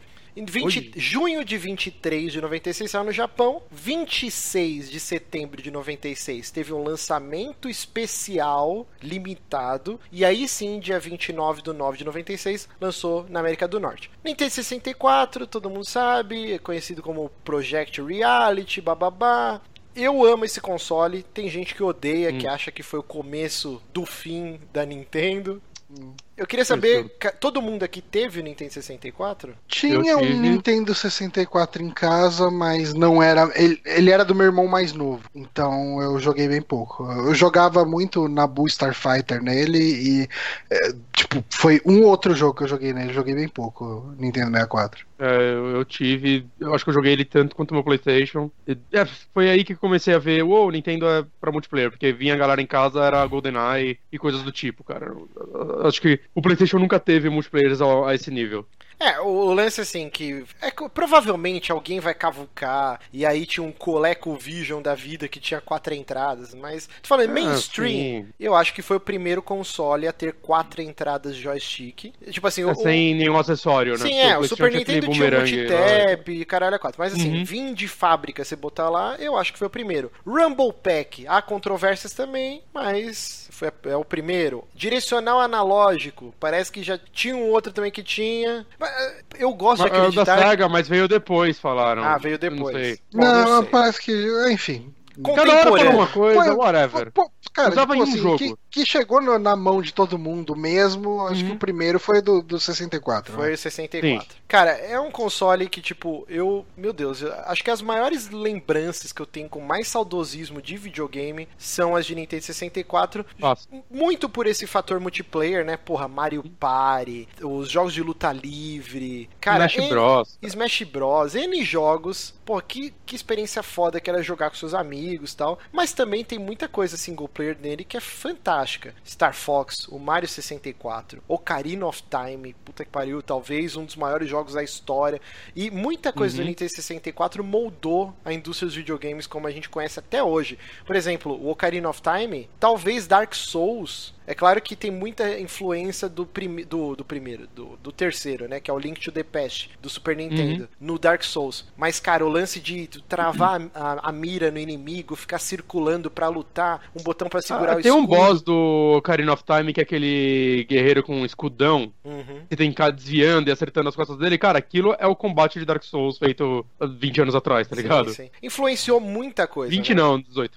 O Mario 64, se você parar pra pensar, cara, ele revolucionou totalmente os jogos em, em 3D. Tipo, a De prim- plataforma.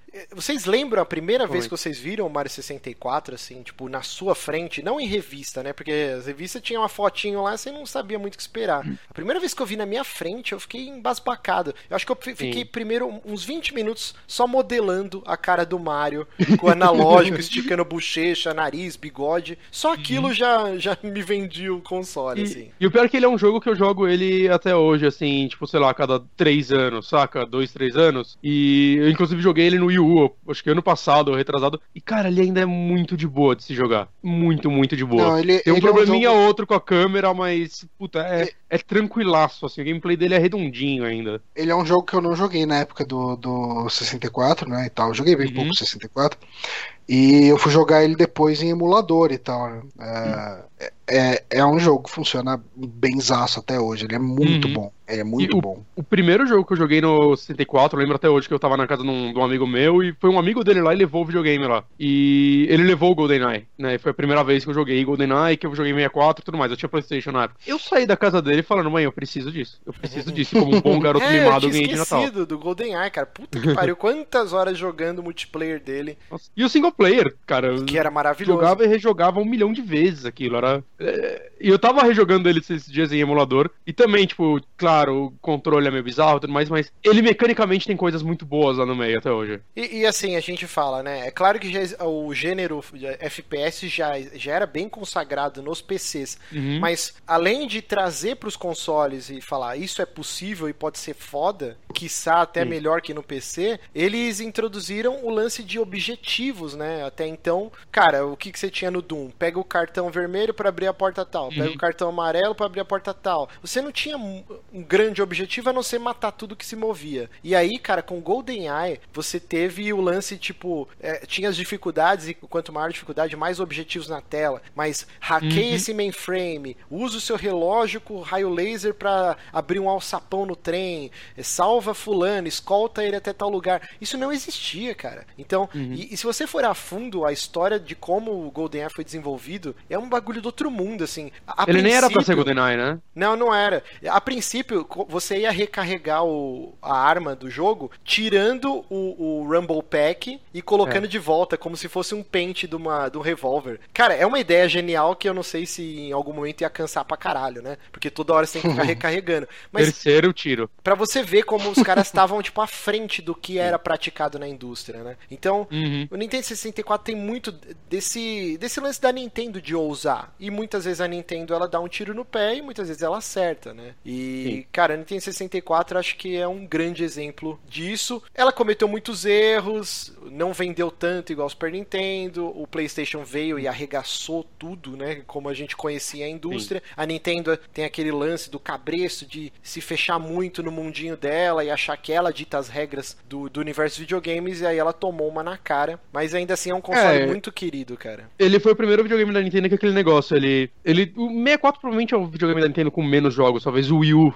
tenha passado ele, tipo, menos, menos jogos, jogos de qualidade. Mas jogos icônicos de... que influenciaram então, a indústria, né? Mas você consegue citar, sei lá, no máximo, cara, acho que 20 jogos realmente fodas no 64. Só que eles são realmente fodas. Sim, saca? Sim. Eles são. Eh, você conseguia ficar com esses 20 jogos durante a geração dele sem reclamar. Na verdade, você nem jogava todos naquela época, porque seu pai comprava o jogo. Mas então você alugava, não... né? Existia ainda locador. Também. Né? Uhum. Mas, cara, Banjo Kazooie, o, o Mario 64, Conkers.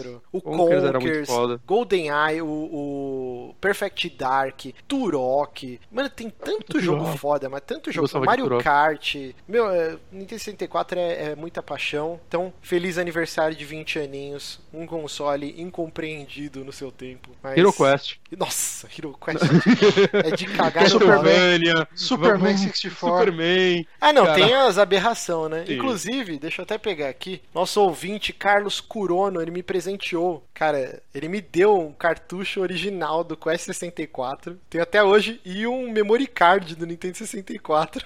Eu tenho guardado aqui, só pelo masoquismo.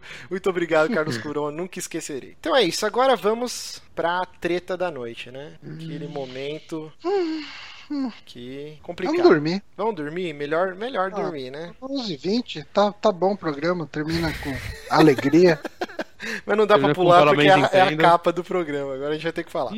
Ah, semana, semana passada, mais precisamente, dia 23 foi quando? Foi, foi sexta passada, né? Quando começou a pipocar as notícias. Palmer Luck. Quem é Palmer Luck? Pra quem não sabe, deixa eu jogar aqui a, a imagem. É o, o, o pequeno gênio. Ele tem 23 anos de idade, cara. É assustador saiu na capa da Time, virou meme com, com o óculos. Ele é o criador do óculos Rift, e ele é um cara bem controverso, assim, ele costuma tá sempre descalço ou de chinela, que é muito engraçado. Eu não acho isso errado, eu, isso daí eu respeito. Não, eu acho legal, inclusive no, no palco dele. Eu acho que quando você tá no modo me processe, você pode. Ele é considerado um dos caras mais, os milionários mais jovens, né? Saiu na, que nem eu falei, saiu na Times e tal. O, o Oculus Rift foi vendido para o Facebook, mas o Palmer Luck, ele ainda é a cara da empresa, é o cara que aparece no monte de, de matéria, volta e meia, ele tá lá no Giant Giant Bomb e outros sites. O que, que aconteceu? Esse cara ele tem um problema porque ele não tem freios na língua, tanto que ele já tomou muita, muita comida de rabo por postar coisas inapropriadas no Twitter, deram uma segurada nele, falou, pô, cara, você pode fazer o que você quiser, mas você tem que lembrar que você é a cara de uma empresa, bababá, você não pode sair falando bosta pra caralho. E ele tinha dado uma melhorada. Só que a gente não sabia que por baixo dos panos ele estava financiando uma empresa chamada Nimble America, que a gente até já citou num programa que foi muito legal, eu gostei muito de gravar, que a gente gravou com o nosso querido patrão Neguinho Neco, que foi aquele caso da dos caça Fantasmas, né? Do último uhum. filme Os Caça-Fantasmas. Como, como que chamava? É Leslie... Leslie Jones. Leslie Jones, que é atriz negra, que sofreu ataques na internet de, dessa mesma empresa Nimbo América. Tinha aquele Yiannopoulos, é um ativista que ele é gay, mas ele ele dá umas declarações bem bombásticas. Milos Yiannopoulos, acho que é o nome do cara. Uhum. Que é tudo dessa galerinha aí. E aí o que acontece é que o Palmer Luck descobriram que ele financiava essa, essa Nimble America, só que sob um pseudônimo, é, promovendo shit posts, que é tipo defecar pelos dedos na internet, que a gente está muito acostumado, e, e também é, financiar outdoors, né, em beiras de estrada, difamando a Hillary Clinton e promovendo a campanha do Donald Trump. E aí que, que a gente vai entrar agora, pisar num gelo muito fino. O cara, o dinheiro é dele, ele financia, é, é algo que é legal nos Estados Unidos, as pessoas podem financiar campanha. Aqui no Brasil mudou algumas coisas aqui, mas eu... de político. Mas, mas ainda é, você pode financiar político aqui. Ah, tá. É por, não, porque eles estavam querendo mudar umas regras de financiamento de campanha. Mas lá nos Estados Unidos é legal, é, você pode fazer isso. O problema, e aí a gente estava lendo, já teve uns arranca-rabo aí na internet com, com ouvintes. Ah, qual é o problema? O cara apoia o Trump, ele apoia o político que ele quiser. Até aí tudo bem. O problema é você apoiar sob um pseudônimo e assim, você não tá apoiando, dando a sua cara a tapa e falando assim: ó, oh, eu sou o Palmer Luck, sou o cara que criou o Oculus Rift, sou um dos milionários mais jovens do século, blá blá blá, e eu apoio o Trump, eu quero que ele seja o presidente dos Estados Unidos. Cara, você pode fazer isso. O problema é você criar um pseudônimo, se esconder atrás do anonimato e difamando a, pessoa, né? No caso, a Hillary Clinton, e tipo, shitposting é parada pesada, tipo, criando meme esculachando, tá ligado? Arregaçando a pessoa online. O que fizeram com a Leslie Jones, com racismo, caralho a quatro. E esse é o grande porém. Tipo, ele fez merda. Uhum. então, é... mas ele diz que aquela conta não era dele. É, eu vi que ele financiou também. a parada, mas ele não é pro, pro Trump, que ele vai voltar lá no Gary, esqueci o nome dele, Gary alguma então... outra coisa lá, que, e que, que inclusive se eu fosse americano eu votaria nele. E e que aquela conta não foi criada por ele e nem foi ele que deletou e aqueles posts não são dele. Então, ele financiou a empresa em uma isso. outra época. Já... É, tô, as palavras dele. Então, quando vazou isso na internet, ele adotou a tática Hello Games, né, do No Man's Sky e sumiu da internet. Até o, o Patrick Keplek, né, que, que era da Kotaku e agora tá na Vice, fez uma matéria até brincando que provavelmente ele tá apagando todos os likes do Twitter dele, né, dos posts pró-Trump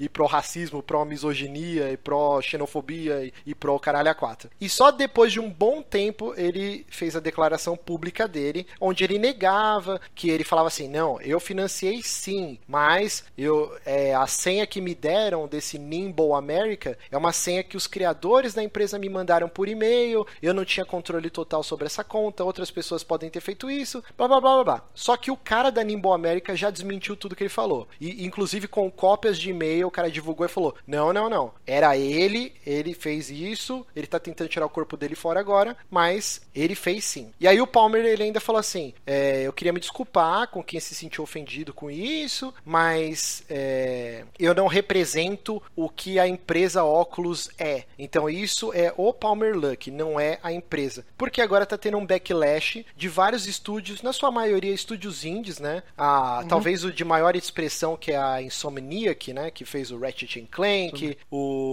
Hum. Caralho, o jogo do... Tava do naquele jogo que... Tava naquele jogo que eu testei lá na VGS, o uhum. Unspoken. É, pro, pro o, Rift o Sunset Overdrive e tal. Eles talvez sejam a empresa de maior renome que falou assim: olha, a gente vai totalmente contra tudo isso que foi feito, é, mas a gente acha que as opiniões do Palmer não, não refletem a opinião da empresa Oculus e a gente vai continuar com trabalhando certeza. com eles. Mas não, teve um monte de. a parada. Não, não tem porque, tipo, o Oculus pagar por isso. Não, é, não tem assim, nada a ver uma coisa mas, com a outra. Não, eu entendo, a gente vai chegar nesse porém. Ele vendeu uhum. para pro Facebook, mas ele não se desligou uhum. da empresa, ele ainda é funcionário da da óculos, tá? Tipo. Não, mas, mas, é tipo, se o Bill Gates fizer merda, a gente vai desinstalar todo mundo o Windows do PC. Eu acho que não tem que ligar as coisas. Não, então beleza. Então vamos uhum. entrar agora. Eu quero muito saber, Johnny, qual a sua opinião uhum. sobre esse bafafá? é, a minha opinião é de que. Uh os desenvolvedores de maneira. Eu acho assim, primeiro, Palmer Luck pode votar em quem ele quiser, pode. Uhum. Uh, enfim, pode fazer o que ele quiser. Ponto. Uh, mas assim, ele é, de certa forma, a cara da, do óculos ainda. Uhum. Ele é a cara do óculos. E quando você é a cara de uma empresa, hum, coisas que você faz que alguém pode questionar moralmente, essa pessoa ou essa organização que questiona essa sua atitude, ela pode optar por não apoiar mais o seu produto.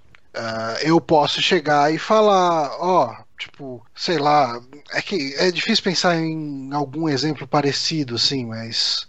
Uh, sei lá, cara. Ah, Foodland, vai, tipo, o dono da Bayer começou a financiar a campanha do PT.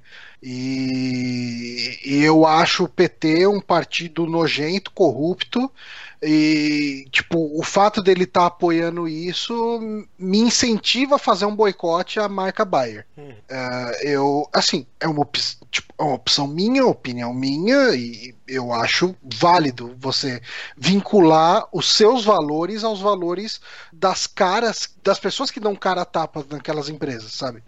E quando você tem o nome do Palmer Luck ligado a, a, a doação a uma empresa que promove uma, uma parada meio zoada como shitposting, né? A gente não está falando de de que candidato ele está apoiando. A gente está falando de um negócio de, de defamação. Uhum. Difamação, desculpa. Então, eu, eu acho completamente aceitável que empresas uh, re retirem o seu suporte à plataforma Oculus em decorrência disso. Exato. Porque é... o, o, lance, a gente não está criticando ele financiar a campanha do Trump. O problema é ele se esconder sobre um, um pseudônimo no anonimato e o shitpost em questão, porque é você Shitpost é você destruir é, eu, a pessoa online. O anonimato, o anonimato eu não tô nem aí, de verdade, assim. Pra mim, assim, o, o problema não é roubar, né? O problema é ser pego roubando. é, o problema para mim não é o anonimato, assim. É, o problema é que descobriram que era ele e ele tava financiando um negócio de, de Tipo assim, ele tava apoiando um negócio de shitposting. Uhum. Que shitposting basicamente é difamação. Uh, de um lado ou de outro, tipo, eu olharia de uma forma negativa, mesmo que fosse difamação de um candidato que eu não apoio. Exato. Eu, é, eu, acho, meio, eu acho bem zoado quando os Sim. ataques são feitos muito diretamente a uma pessoa, principalmente quando essa pessoa não tem condição de se defender, sabe? É, então, assim, para mim, é, é, o que pegou aí é a questão dele usar o dinheiro dele para tipo, para apoiar uma questão de shitposting e ele sendo de certa forma a cara da Oculus, é, ok, tipo, vai rolar um backlash, não tem como. Uhum. É, isso é muito complicado, né? E, e, aí a gente entra no âmbito da política. Quando a gente era criança, nunca que a gente atrelava política a videogames ou a nada, porque não fazia parte do, do nosso eu, né? Quando você é criança, tá cagando Aí veio o jogo justo. Nossa senhora! Mas conforme você vai crescendo e você vê que política é algo muito importante que define a nossa vida, né? E aí você começa a atrelar tudo é, música. Por exemplo, eu já citei aqui, eu saí, eu tinha uma, um projeto musical que eu gostava muito. Eu gravei dois CDs, né, como vocalista. Eu vou até falar o nome do cara, é Yuri Fuloni, procurem aí no, no YouTube e tal. E eu gravei dois discos com o cara, gostei pra caralho, teve uma puta recepção. Mas o cara ele postava na, na fanpage do projeto musical, e não era dele, tipo, não o pessoal dele, né? Na fanpage uhum. ele colocava assim: se você é, gosta do PT, você não merece ouvir a minha música suma daqui, escória da terra, bababá. Tipo, ele fazia uns posts assim. E aí eu cheguei um dia pra ele e é. falei, cara, a gente é uma banda de power metal. As nossas letras falam de dragões, de magos soltando bola de fogo. eu, tipo assim, a gente não é o Rage Against the Machine. Eu não acho de bom tom você colocar na fanpage do projeto musical isso. Tipo, o cara, foda-se, deixa ele ouvir a nossa música. Se você quiser botar no seu Facebook pessoal, faça isso. Põe lá, eu odeio PT, uhum. vai tomar no cu. Mas não faz isso. Mesmo porque eu uhum. votei na Dilma. Então você tá falando que eu, vocalista da sua banda, não posso ouvir a própria música que eu gravei.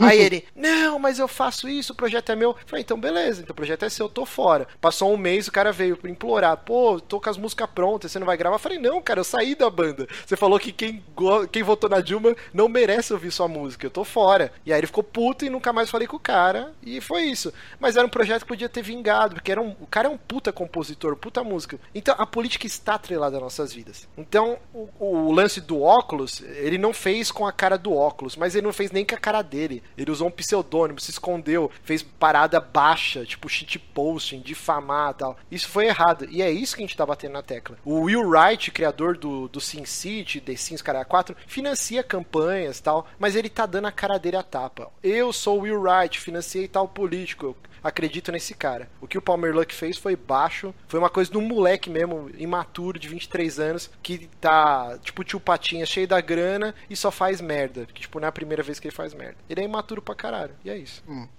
É, eu acho que é isso. Ah, é, essa é a opinião do da gente aqui. Não sei, o, o Bonatti acho que tá mais do lado de que isso não deveria ser misturado. É, eu acho que, tipo, o produto e a pessoa devem ser separados completamente nesse sentido, para mim. Assim. Uhum. Simplesmente, eu, como eu disse, sei lá, se, se, o Bill Gates fizer merda, eu não vou desinstalar o Windows. Eu escuto muita banda onde as pessoas têm opiniões muito merdas, saca? Uhum. Infelizmente, a opinião da pessoa é essa. É, quanto a galera querer ou não trabalhar com ele, aí é outro outros 500. Assim como o Márcio, já, eu passei por dois integrantes de bandas ano passado, numa outra banda que eu tava, que deu problemas do tipo, de muita agressividade por causa de pouca merda, que eu decidi não continuar trabalhando com eles por causa disso, mesmo que a parada não tenha sido voltada para mim, né? Então, assim, não é, não é antiético você não querer trabalhar com uma pessoa que você não consegue, saca, manter um raciocínio. Mas dito isso, eu acho que, tipo, o óculos já, não, já é maior do que ele hoje em dia. Sim, sim. Então, tipo, ele é uma pessoa com uma opinião merda, mas, puta, tem tanta gente trabalhando nisso que se o projeto falhar, vai se fuder por causa disso, saca? Vai ter um, vai perder o emprego, vai perder muita coisa. Então, tipo, eu acho que isso deve ser separado nesse sentido.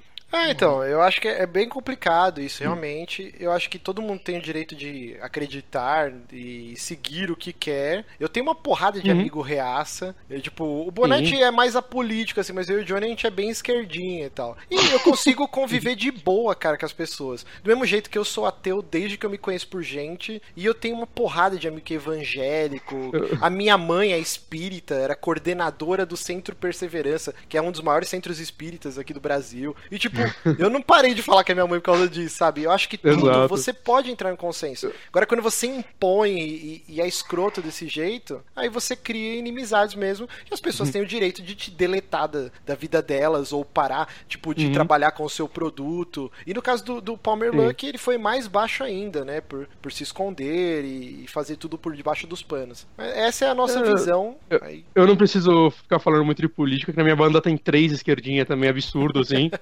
eu, eu, concordo com as opiniões dele, eu só, deles, eu só não costumo me meter muito, saca? Eu basicamente não gosto de conversar política, assim, eu guardo muito minha opinião pra mim. Nesse Mas sentido. eu, eu acho Mas eu concordo, assim, com vocês, saca? Eu, eu, eu, sou esquerdinha enrustido, digamos assim.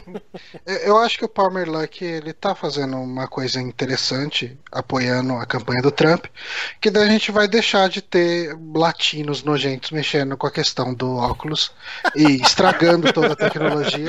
acabar, né, com isso. Porque eu acho que quando o Trump, quando o Trump construiu o muro em volta lá dos Estados Unidos, ele, na frente, construir não, né? Quando o México construiu o muro e gostar de construir o muro, que é isso que vai acontecer, uh, a gente não vai ter mais aquele bando de latino sujo, feio. Exportando estupradores, coisa... né? Igual ele falou. É, exportando. É, esse bando de estupradores. tipo, é, é, eu acho que é importante a gente endorçar as empresas que, que, que apoiam esse tipo de filosofia. Então, eu acho que a gente não não pode misturar, né? Não pode misturar. Se o cara tá eu... apoiando esse tipo de ideia, ele tem os motivos dele. Então, acho que a gente não pode misturar esse tipo de pensamento. E sobre isso que o Johnny tá falando, acho que eu já disse isso aqui uma vez, mas eu repito, assista um episódio Where My Country Gone do South Park. É muito bom sobre esse assunto, cara. É muito, muito, muito bom. Muito bom. Então, vamos para coisas mais leves agora. Estamos chegando na reta final do programa que já está gigante. Mas vamos para o Amigo Estou Aqui. É, passou das hum. duas horas, hein? Vamos correr. Que o Amigo Estou Aqui, a gente responde perguntinhas enviadas pelos nossos queridos ouvintes, patrões. Você pode mandar no esc.fm superamibos ou no nosso e-mail superamibos.gmail.com com o título do e-mail Amibo Estou Aqui. Você pode pedir para não ser identificado se você não quiser, a gente não vai falar no seu nome, ou se você quiser, a gente uhum. fala também. A gente recebeu duas perguntinhas, vamos fazer aqui bem rápido, porque já estamos com o tempo estouradíssimo, mas são perguntas bem legais. Vamos lá. O Anônimo, ele mandou assim pra gente. Como vou. É, frisando, nós três aqui todos somos comprometidos, tá? Bonatti e Johnny namoram, uhum. eu sou casado há um milhão de anos. Mas ele colocou aqui, no caso se a gente fosse solteiro, como vocês se apresentariam num aplicativo de namoro, num Tinder da vida? Da forma, da forma mais escrota possível, que eu com certeza não ia pegar ninguém, cara. Eu tenho certeza absoluta disso. Mas o que, que vocês iam colocar? Vocês iam, tipo, fazer uma graça? Ou. Tem, tem vários clássicos, né? Do, viraram memes no, no, na internet, aquele cara que fala assim: Eu pego meu carro, te levo para jantar no restaurante mais caro, e aí quando você abrir os olhos, é, tirarei dentro da champanhe um anel de diamante. Já viram esse? Esse é meu é clássico. Deus, que o cara vai tacar fogo no carro enquanto a explosão tá atrás, ele pega ela no colo. Tem umas paradas muito engraçadas. Eu já, eu já vi essa, né? Muito boa essa. É, é, muito bom. Ah, não sei, cara. Eu acho que eu ia bancar um músico descolado, saca? Como que vocês vendem o seu peixe? Qual a qualidade que vocês acham que atrairia uma mulher? Então, eu procuro mulheres que têm problema com os pais. e, e daí ela procura alguma coisa em mim que ela não tem na família. E costuma dar certo. Mas é isso. então ele fica... tem sido assim nos últimos 20 anos e tem funcionado. Ai, cara, que idiota, mano. Ai, caralho. O Johnny é um desgraçado. Cara, Cara, eu. Mas eu tô falando a o verdade. Johnny, a primeira pô. coisa que ele faz, ele conhece a pessoa e aí, como vai a família, né? Dependendo da resposta, ele sabe se ele continua ou não. É, exato, exato. Ai, caralho, velho. Puta que pariu. Escala de 0 a 10, quanto você gosta do seu pai? Eu odeio ele. Então, minha querida, vamos conversar. Ou ele já chega, tipo, naquela, puta, família é foda, né? Pra ver qual ia ser a próxima resposta. Ai, meu Deus, é um demente mesmo. Eu venderia o peixe, cara. Eu, modéstia à parte, eu cozinho muito bem, assim. Então eu, eu agarraria pela barriga. Eu ia, tipo, colocar assim, ó, cozinho, eu, tipo, vou te servir, vou te servir um vinho, fazer um estrogonofe, faça um ótimo hambúrguer, um ótimo churrasco. Eu tentaria pegar pela barriga, cara. E talvez também nas piadinhas, fazer umas gracinhas, porque mulher gosta de rir e gosta de comer. Então é as coisas que você. Eu, eu fui muito sexista agora, né? Mulher gosta de rir e gosta de comer. Como se tudo bem. Todas ser as humano gosta de rir, gosta de gente- comer. Todas as mulheres do mundo a tivessem gente esse vai do social, a gente vai do social justice pra outra ponta. Mas aí que é uma bom. Assim, as mulheres. Não, eu não sei como construir essa frase. Vamos lá, vai. Tenta. assim, ó, a gente, eu A nunca- gente vai tentando corrigir, a gente vai tentando arrumar o avião enquanto ele voa. Eu vou tentar aqui, vou tentar. Eu nunca me re- relacionaria com uma pessoa que não gosta de comer, porque pra mim comer é uma parada é big deal, cara. Eu, É eu o sou- rolê, né, cara? Eu sou tipo o seu é boneco. delícia. o seu boneco tinha uma música que ele falava, né? Eu, eu não vivo, eu não como pra viver, eu vivo pra comer. tipo, eu não lembro a melodia, mas eu me identifico muito, porque, cara, comer eu acho que é a coisa que eu mais gosto de fazer nessa vida. Então, assim, eu nunca Viu? conseguiria É, ter eu, um. eu- eu acho que sim. Eu acho que eu também. É, Às vezes eu fico pensando entre sexo e comer, mas eu acho que comer é um pouco mais. Comer é melhor, cara. Como, Mas di- comer como diria sexo é melhor ainda. Dercy Gonçalves, ela fala, né? Comer é bom, mas cagar. Cagar é muito bom também. Cagar é muito bom Cagar é também. muito mas, bom. mas comer, mas comer ainda é melhor. Comer é melhor que Mas eu cagar. acho que essa foi a parte do ser humano que foi feita direitinho, né? Foi, da entrada da comida até a saída. so Parabéns, Deus. É, é, existe uma conexão. É, Fazer sexo é Sim. muito bom também. E aí, procriar pra prolongação da existência da humanidade. Se transar fosse ruim, tipo, quando é, doar a medula, né? Que os caras enfiam a, a- a seringa lá, a injeção na sua Ui. coluna, é horrível aquilo. Imagina se, se pra nascer um nenê tivesse que fazer isso. Porra, já tinha extinguido a raça humana. Transar, fazer sexo, amor é muito bom. Então, comer e cagar também é muito bom. Nossa, e Mas, a assim, injeção ia ser na uretra ainda, ia ser uma bosta. que horror. Mas voltando. Rapaz, por que, que a gente tá indo por esse caminho? V- vamos voltar, Ah, vamos voltar, vamos voltar. Então, assim, eu nunca conseguiria ter um relacionamento com alguém que não gosta de comer igual eu gosto. A Jéssica é uma draga, cara. Ela, acho que ela gosta mais de comer do que eu ainda. Então, por isso que a gente está há 11 anos juntos, porque a gente gosta muito de comer. E outras coisas, de assistir série, de Uhum. fazer tudo junto. A gente é muito amigo. Então, eu procuraria uma mulher que suprisse isso. Então, eu ia falar, eu cozinho muito bem, se você gosta de comer, então vem pra cá. Era isso que eu venderia no meu Tinder. É que assim, é uma, uma dúvida. é, essa parada você ia vender assim, tipo, com fotos ou é um texto que você coloca? Não, você tem uma foto Literalmente, sua Tinder depois da minha época, eu não sei. Você bota Ah, uma é, foto. Eu não sei exatamente como funciona, mas o Tinder acho que tem a sua cara pra pessoa ver, né? Pô, achei. Que a Tem um primeira de impressão. fotos. Esse negócio da pessoa, ai, não pode olhar a aparência. A primeira coisa a pessoa vai ver se você é zarolho, desdentado. Tá vendo uma foto, não você falando, não um áudio. Você mandou um áudio no WhatsApp, você já não vai Exato, ver a pessoa também. vê a sua aparência. Chamou a atenção, aí ela vai dar um match, acho que é Hum. assim, que é. Qual qual que é a tradução de match, Johnny? Hum, fuck. Meter. Ok. E aí ela vai ler a sua descrição. Match é combinar. Combinar. Aí na descrição ia colocar: Oi, meu nome é Márcio, tenho tantos anos, bababá, gosto muito de cozinhar, cozinho muito bem. E aí a pessoa, putz, ó, legal esse cara. Você, Johnny. É, eu, eu ainda continuo com a questão do, do, do pai. Eu acho que é. Mas como é você ia isso. vender isso no aplicativo? É, Uma foto você batendo no seu pai, falando comigo assim mesmo? Não, não, não, não. Tipo, eu não sei, cara. Eu, eu não costumo chegar nas pessoas, tipo, porque eu sempre acho que eu vou tomar não.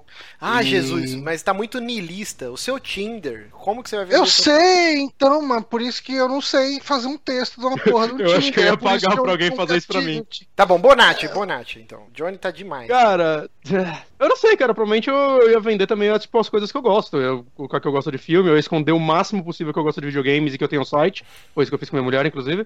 é... eu ia deixar bem aparente que eu tenho uma banda. Foi isso que eu fiz com minha mulher, inclusive. Ou seja, eu sou um mentiroso. Eu tinha dois cara. ensaios com uma outra banda e, puta, eu canto na banda, toco guitarra, puta que pariu, hoje eu sou um baixo. Mas enfim, É, a primeira aparência, cara. Muito bom. Então vamos para a próxima pergunta aqui, ó. Esse se identificou, mandou um e-mail pra Ó. gente, que é o Diego Não Silva tem medo Neves. de nada. Diego Silva Hum. Neves, ele mandou aqui pra gente. Olá, meu nome é Diego, tenho Das antigas. É das antigas? É, é que eu, eu lembro muito do irmão dele, acho que é irmão dele, Douglas Silva Neves também, que sempre Caraca, ouviu. Parabéns pelo cerebelo. Eu, eu não lembro que eu almocei. Vamos lá. É que Olá, eles são muito iguais, os dois.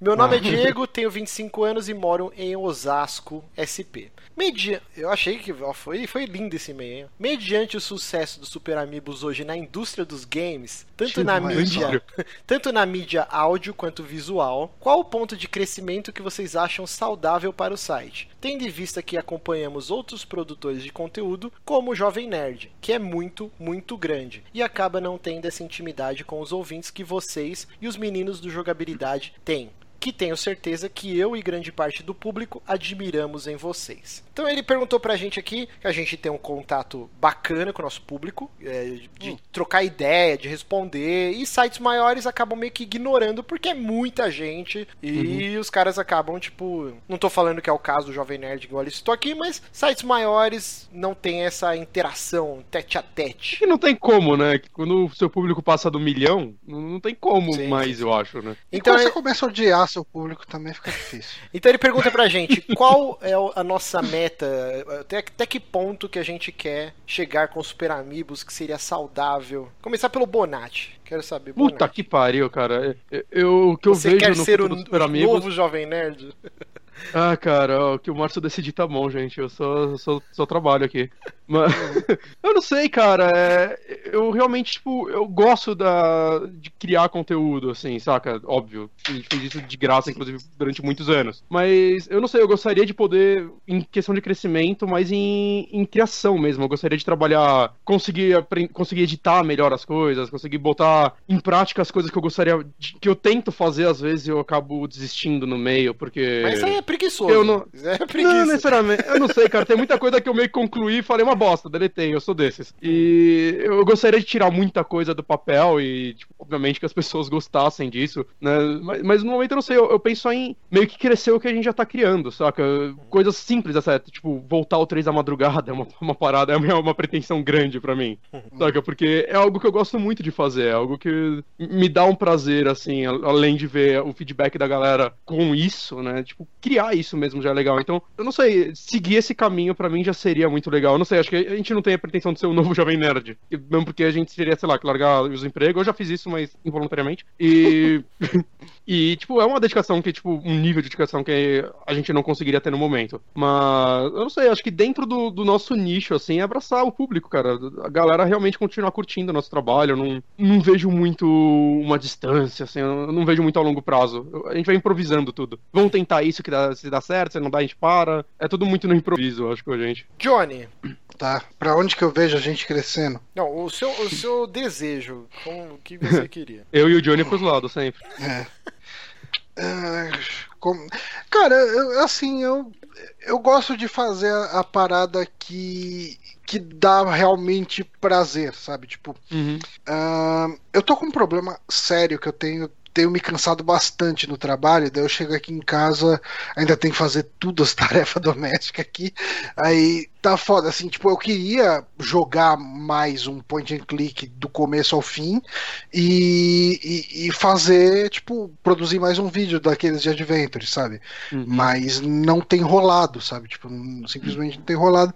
Então, assim, minha meta curto prazo seria a gente chegar, a, gente conseguir atingir metas no nosso Patreon que permitisse eu pegar um Uber pra casa do Márcio pra gente gravar um, um, tipo o, o, o Super Amigos Versus, assim, que é um tipo de coisa que hum. não exige tanto estudo e tal, mas, e eu acho que o, o, resultado final é legal, é gostoso de assistir, é divertido, sabe? Tipo, é uhum. é produzir uma parada que seja divertida de ver. Produzir um tipo de coisa que eu assistiria, que eu consumiria. Porque, ok, eu até gosto de fazer as lives de Destiny que eu faço de vez em quando, de segunda e tal, jogo com a galera, conversa e tal, tudo. Mas esse não é o tipo de conteúdo que eu consumo. Eu faço uhum. porque, ok, tipo, não dá trabalho, então eu vou lá e faço. Mas quando eu faço um tipo de conteúdo que eu falo, ok, eu consumiria isso e eu acharia legal, tipo o que foi o Remixers, o Adventures e o, o Versus. É, Aí eu acho legal, sabe? Tipo, o 3DM é um deles também, sabe? Tipo, é, é, então assim, se for resumir tudo isso, a minha meta é produzir mais conteúdo do tipo que eu consumiria. Bacana. Hum, bonito. Queria ter pensado nessa frase. É, eu tive um choque de realidade muito grande no final do ano, quando o Johnny teve a brilhante ideia de fazer uma enquete entre os nossos ouvintes. Foi um choque de realidade muito forte. E eu me peguei pensando, cara, acho que eu não quero mais isso pra mim, não. Tipo, porque. É Isso negócio... que a porcentagem de reclamação foi muito mais baixa do que de elogios. Não, eu sei. A gente tem, pô, a gente tem um número legal de ouvintes. É uma galera muito. E deu uma engajada. crescida recentemente, inclusive, que é não, muito, o site sempre muito tá legal. Crescendo, sempre tá crescendo. Uhum. Mas, tipo assim, a galera é bem engajada, a galera, tipo, sempre tá conversando com a gente, elogiando. Mas tem uma minoria barulhenta que quando o cara quer fazer o shit posting que a gente tá falando, quando o cara quer te destruir, cara, é complicado. Sim. E, tipo, ao mesmo tempo que muita gente, sei lá, 80%, 70 e pouco, vai, 80% foi elogiando, críticas construtivas e uhum. tal. Teve uma galera lá que, quando quer bater, é foda. E eu me peguei pensando, cara, acho que eu não quero mais, não quero mais produzir conteúdo na internet, vou me aposentar de vez, e eu realmente ia parar. Tanto que a Jéssica ficava, meu, você não sente vontade de gravar? Eu falei, putz, tem mais ou menos, mas eu tava de boa. E aí depois, aí vocês acabaram me chamando para gravar um dia, e aí voltou aquela chaminha, e aí a gente já mais macaco velho, pô, vamos fazer assim, não vamos prometer que a gente vai conseguir cumprir, vamos fazer só o que a gente gosta, não vamos tentar ser o novo jovem nerd, vamos ser uhum. mais realista com as paradas. E aí, quando você. Existem diversas métricas de sucesso. Se todo mundo quiser ser Jedi na porra do Star Wars, aí qual a graça de ser Jedi, né? Tem que ter o, o Bounty Hunter, tem que ter o Diaba 4. Então, o sucesso é assim. Eu tem que ter hoje... os merdão igual a gente pro Jovem Nerd brilhar. eu, é eu tô super feliz em ser a série, sei lá. Eu falo B, o Johnny fala que nem B a gente é, né? Tipo, é, que a gente é a, a gente série. Tá mais pra C, vai. Série C. Não, não, não chega a Z, vai, mas é uma série C, vai. Mas vamos pensar, vamos pensar, vamos pensar que o, uma série A seria um jovem nerd e uma série B seria. Porque assim, o Jovem Nerd ele tá muito acima dos outros. Tá, é, nem, ele é ranking S, tá ligado? O, é, acima. E daí, se a gente for olhar, tipo, num rank B, a gente teria, tipo, Mamilos, jogabilidade, tipo, esses caras que são grandes, se sustentam, anticast. A gente tá caras. tá no C pra ir pro B. Tá quase. É, é, é. Só mais uns dois cair que a gente sobe, tá ligado? a gente tá esperando. A gente é aquele, tipo, Figueirense, né, cara? Que cai um ano e sobe o outro, cai outro ano e sobe outro ano. Fica só nessa dependência de alguém cair. Então, tipo assim, quando eu, eu, eu pensei muito nisso, falei, beleza, então vamos fazer o que a gente gosta. É tipo, é um jeito da gente estar tá toda semana. Porque não, não dá toda semana pra gente. Ô, oh, vamos tomar uma cerveja, vamos sei lá, num churrasco. Não dá pra uhum. fazer isso toda semana. Então é um jeito da gente fazer essa manutenção da nossa amizade, que já vem de trocentos anos, que tipo, pré-podcast, e da gente estar tá sempre junto. Coisa que eu não tenho com um monte de amigo meu, tipo, que eu gosto uhum. pra caramba, mas eu não tenho isso. E acaba deixando a gente muito mais unido. E isso é legal, é a nossa cervejinha, de falar das coisas que a gente gosta. Então, tipo, pô, eu gosto pra caralho. É claro que, tipo, porra, vocês vão receber uma oferta milionária, tal, tal, tal. É de se pensar, não pode cuspir pro alto aí e falar, nunca farei isso. Mas eu, eu realmente não me vejo abandonando meu emprego para viver de gerar conteúdo. Eu acho que eu, eu, eu, acho que eu não faria isso, cara. Tipo, para mim tá bom do jeito que tá. É claro que eu quero que o site vá crescendo, aumentando os ouvintes. Isso é legal pra caralho. Quero bater as metas que a gente colocou lá no Patreon, que tipo, acho que a, a maior meta não chega a 300 dólares, que é ridículo, assim. Tipo, uhum. mas eu não tenho grandes pretensões com o Super Amigos não, de tipo ser um dos maiores da podosfera. Eu gosto dessa Vars aqui que a gente fala, tipo, é, que a gente cara, tem muita responsabilidade também, né? É, pode falar umas assim, merda aí. Pô, tipo, vai, a gente falou hoje aqui da questão do, do Palmer Luck, da questão do Donald Trump e não sei o quê. E aqui no chat a gente tava vendo aqui, tipo, o Duque, tinha mais alguém aqui, tipo, expondo vários argumentos contrários ao que a gente tava falando, era um outro ponto de vista, falando, ah, não sei o quê, é, não é bem assim, que se a pessoa tá desse jeito, ela não vai estar tá sendo uh, é, é, profissional no que ela propõe, não sei o quê. É uma opinião diferente, mas assim, aqui a gente, a gente não tá nem para dar uma verdade aqui, a gente tá para dar uma opinião. Não, então, assim, a gente não tem uma responsabilidade de, de tipo, de ah, não, vocês precisam trazer os dois lados do, do negócio. Cara, aqui é uma conversa de bar, cara. Tipo, que nem quando eu, quando eu cometo o erro de ir almoçar com os meus colegas de trabalho, eu fico ouvindo que tem que matar bandido mesmo, tem que e, e eu fico quieto, eu fico prestando atenção, tipo, eu falo, ok, né? Tipo, pelo menos eu não tô almoçando sozinho. É, é, complicado, por exemplo, que nem eu, eu fui lá domingo lá no jogabili, na jogabili casa lá e, cara, os caras têm uma caralhada de, de ouvinte. E, e aí, às vezes, eu acho que até é meio bizarro, porque a galera, tipo, vive aquela porra, tipo, faz fanfic dos caras se comendo. Tipo, é, é, eu acho bizarro. Eu, eu nunca bizarro. quero que a gente chegue nesse nível de sucesso de, tipo, ouvinte nosso fazer um, uma fanfic eu comendo o Johnny e o Bonatti. Eu não quero. É assustador Cara, agora, agora, você ligou o trigger. Que se alguém quiser fazer agora. Por que você falou isso em voz alta? É... Não, eu Uma tô coisa, dando um o, exemplo. O Guilherme, o Guilherme Daniel que perguntou se a gente acha que. Eu acho que ele falou isso enquanto você tava falando da, das suas existências e tudo mais, e do, dos feedbacks negativos que a gente recebeu numa época. É, vocês acham que o site tinha crescido demais quando o Pablo e o Diego apareceram? Não teve uma grande diferença de público naquela época. não, hoje não tô falando site, mal dos tá caras. Não, não por eles, não por eles, mas é, hoje o eles. site, depois desse um ano, que quase um ano, vai.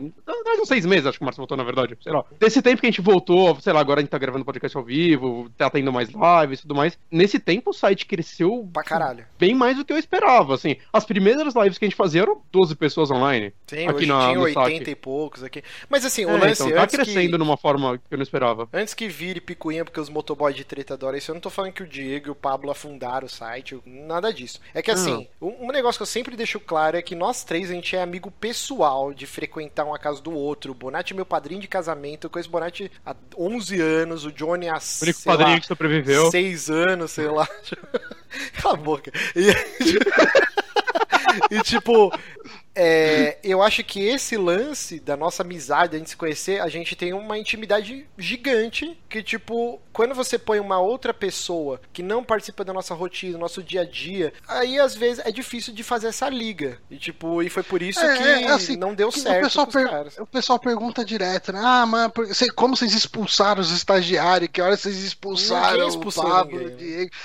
Foi, foi uma saída tão natural que nem uhum. teve um comunicado oficial de saída. Exato. Porque assim, é, porra, de verdade, eu, eu falei isso em, em rede social, tudo. É, eu não lembro de ter comentado isso no podcast, mas eu converso com o Pablo, cara, quase todos os dias. Quase todos os dias no, no Hangouts, né? É, adoro o Pablo. O Diego, quando ele tá em São Paulo, cara, a gente sai pra comer hambúrguer, vai à lanchonete, tipo, a gente sempre dá um jeito de se encontrar. Eu acho ele um cara gente fina pra caralho. Mas quando a gente tava mantendo um site junto, é, tipo, assim, eu treto com o Márcio e com o Bonatti direto. Todo dia a gente treta. Uhum. É, todo Mas dia não... a gente tem uma tretinha. Mas a gente sabe se. A gente se conhece, a gente se resolve muito fácil. É tipo e, então, treta com a mulher. Vai não... tomar no seu cu e tal, e beleza, acabou. Agora, assim, quando você chega e fala. Assim, não, não tô falando que o Diego é mais ou menos por causa disso, não. Mas é a questão da intimidade. Quando você chega e fala um negócio desse pro Diego, que ele não te conhece tanto. Aí fica um negócio estranho, porra, o cara acusão me chamou, mandou eu me fuder, que, que merda é essa? Como assim, né? E, e, já vira uma coisa meio estranha. Então, assim, tipo, puta, cara, os quatro, né? Tipo, o Diego, o Pablo, o Felipe e o Paulo. Cara, quatro caras gente fina pra caralho, velho. Tipo, de, não teve treta de brigar, uhum. expulsão, bosta nenhuma dessa. É que assim, a gente chegou uma hora que, tipo, Cada chegava, um queria uma coisa com o site também. É, chamava os caras, oh, vamos gravar? Ah, não sei, vai ser o quê? Vai ser notícia? Eu não gosto de gravar notícia. Ah, tá, então daí tipo, ficava aquele lance, né? Ah, tá bom, então vai eu e o Bonatti. Tá, tá, beleza. E, e, quando, assim, ao mesmo tempo que o pessoal foi se afastando, porque o Pablo e o Diego, principalmente, eles não gostavam muito do formato de notícia. Uh, coincidiu com a questão do Márcio ter sentido saudade de novo, de gravar, não sei o que. Ah, porra, deixa eu gravar com vocês. O lance de notícia é um pretexto pra gente bater um papo, sabe? E é um pretexto uhum. que a manutenção é fácil. Porque a gente chegar aqui e fazer um podcast temático semanal, toda semana chegar aqui e fazer um estudo uh, a fundo de um jogo, jogar um jogo do começo ao fim, uh, levantar tudo no ano, cara, não dá, não tem como. Tipo, Daria se a gente vivesse disso, mas não é o caso. É. Tipo, a gente grava de noite, tem esposa, tem uhum. trabalho, tem diabo 4. Tipo, não dá. Por isso que é bem dá. esporádico o saque extra hoje em dia. Mas é, é, isso, então, é particularmente isso. É, a, a, química que a gente tem, dificilmente a gente vai ter com qualquer outra pessoa. O cara pode ser o melhor do mundo, tipo, não vai rolar. Por exemplo, eu tava editando o programa da semana passada, teve uma hora que o Johnny me atropelou para falar alguma coisa, e eu falei, pô, você vai me cortar assim mesmo? Quando eu tava ouvindo pra editar, eu falei, puta, acho que eu vou cortar isso aí. Porque, tipo assim, um cara que nunca ouviu a gente e ouve aquilo vai falar, puta, maluco cuzão, olha, falando que o outro cortou ele, não sei o quê. E eu entendo. Mas você é meio cuzão mesmo. Não, eu sei. Mas, tipo assim, se é um podcast que eu nunca ouvi na vida, não conheço os caras, ou eu ia achar o cara. Eu, o pau no cu pra caralho. É, é Mas aí tem todo um contexto, isso. né? Tipo. É, é, é, engraçado de você ter, ter falado isso, porque o, o meu irmão ele tá no chat que eu vi ele comentando algumas coisas. E, e ele falava isso mesmo. Ele falava, ah, cara, tentei ouvir o Drink and Play lá, histeria, mas aquele Márcio é muito chato, toda hora mandando vocês calar a boca e não sei o que, grosso pra caralho. Já vieram uns três amigos meus falando isso também. É o jeito muito... dele, cara, e a gente é tipo meio foda-se, tipo, é o jeito e, e, a gente manda vocês se fuder também. É meio que uma hum. piada, entendeu? Tipo, não, não, é. não tem a força de um foda-se que você fala pra alguém com ódio. É uma bobeira nossa, que quem tá de uhum. fora não vai entender nunca. A, tipo... a gente tá meio em guerra né, em toda gravação, né? gente sempre tá esperando um abrir uma brechinha pra gente poder cutucar ele. Exato. Essa é a verdade do, do site desde o, desde o Drink Play, quando a gente gravava junto. É, Não, é... Tem essa, esse conflito amigável que eu quero ver o Márcio ficar muito mal com alguma coisa que eu falar, saca? É, é muito legal isso. E, é, na verdade, é, mais, é, dois contra um um pouquinho, mas beleza. Mas eu acho, acho que, que isso é o nosso charme. É, tipo... Que muita gente, muita gente começou a atacar muito o MRG.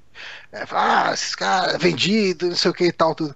Mas eu sinto que o MRG tem uma química, porque os três caras são três amigos de tipo adolescência. 20 cara, assim, você pode falar o que for, que os caras são vendidos, que os caras não sei o quê, que a opinião dos caras não é confiável, blá, mas o entrosamento que os três têm é, é foda, cara. É o que mais chama atenção naquele podcast. Tipo, Concordo. são três amigos, você vê, tipo, você entende a amizade daqueles três caras. Uhum. E, e, eu acho que o, o Amigos ele tem muito isso, sabe? Tipo, é a amizade minha, Bonatti e, e Márcio. Um pouco então, no, no Jovem Nerd também tem isso. O Azagal é amigo, tipo, do Tucano, a galera, tipo, há muitos anos, sempre que eles gravam junto algum podcast de história, acaba sendo, tipo, os meus favoritos deles. Por quê? Porque eles são amigos conversando sobre a vida deles. Exato. E eu, eu entendo completamente quem nunca ouviu a gente, que pega o bonde andando e fala, caralho, como esses caras se tratam, isso que ela. Ah, cara, faz parte do nosso lore. tipo, uhum. várias vezes eu, eu, eu, fico me segurando assim. Mas vai ficar artificial, a gente tem que ficar um, um alfinetando o outro, senão não é super amigo. Entenda uma coisa, a gente faz isso fora do site. Fazem, vocês são dois filha da puta. No podcast, eu sou o vilão. A gente aprendeu a falar com você, essa é a Na verdade. vida real, vocês não têm noção do bullying que esses desgraçados fazem comigo. É tipo um bagulho. A gente teve que aprender a lidar, cara, que senão Nossa. a gente já tá no chão sangrando agora. É, é, ridículo o bullying que eles fazem comigo no dia a dia.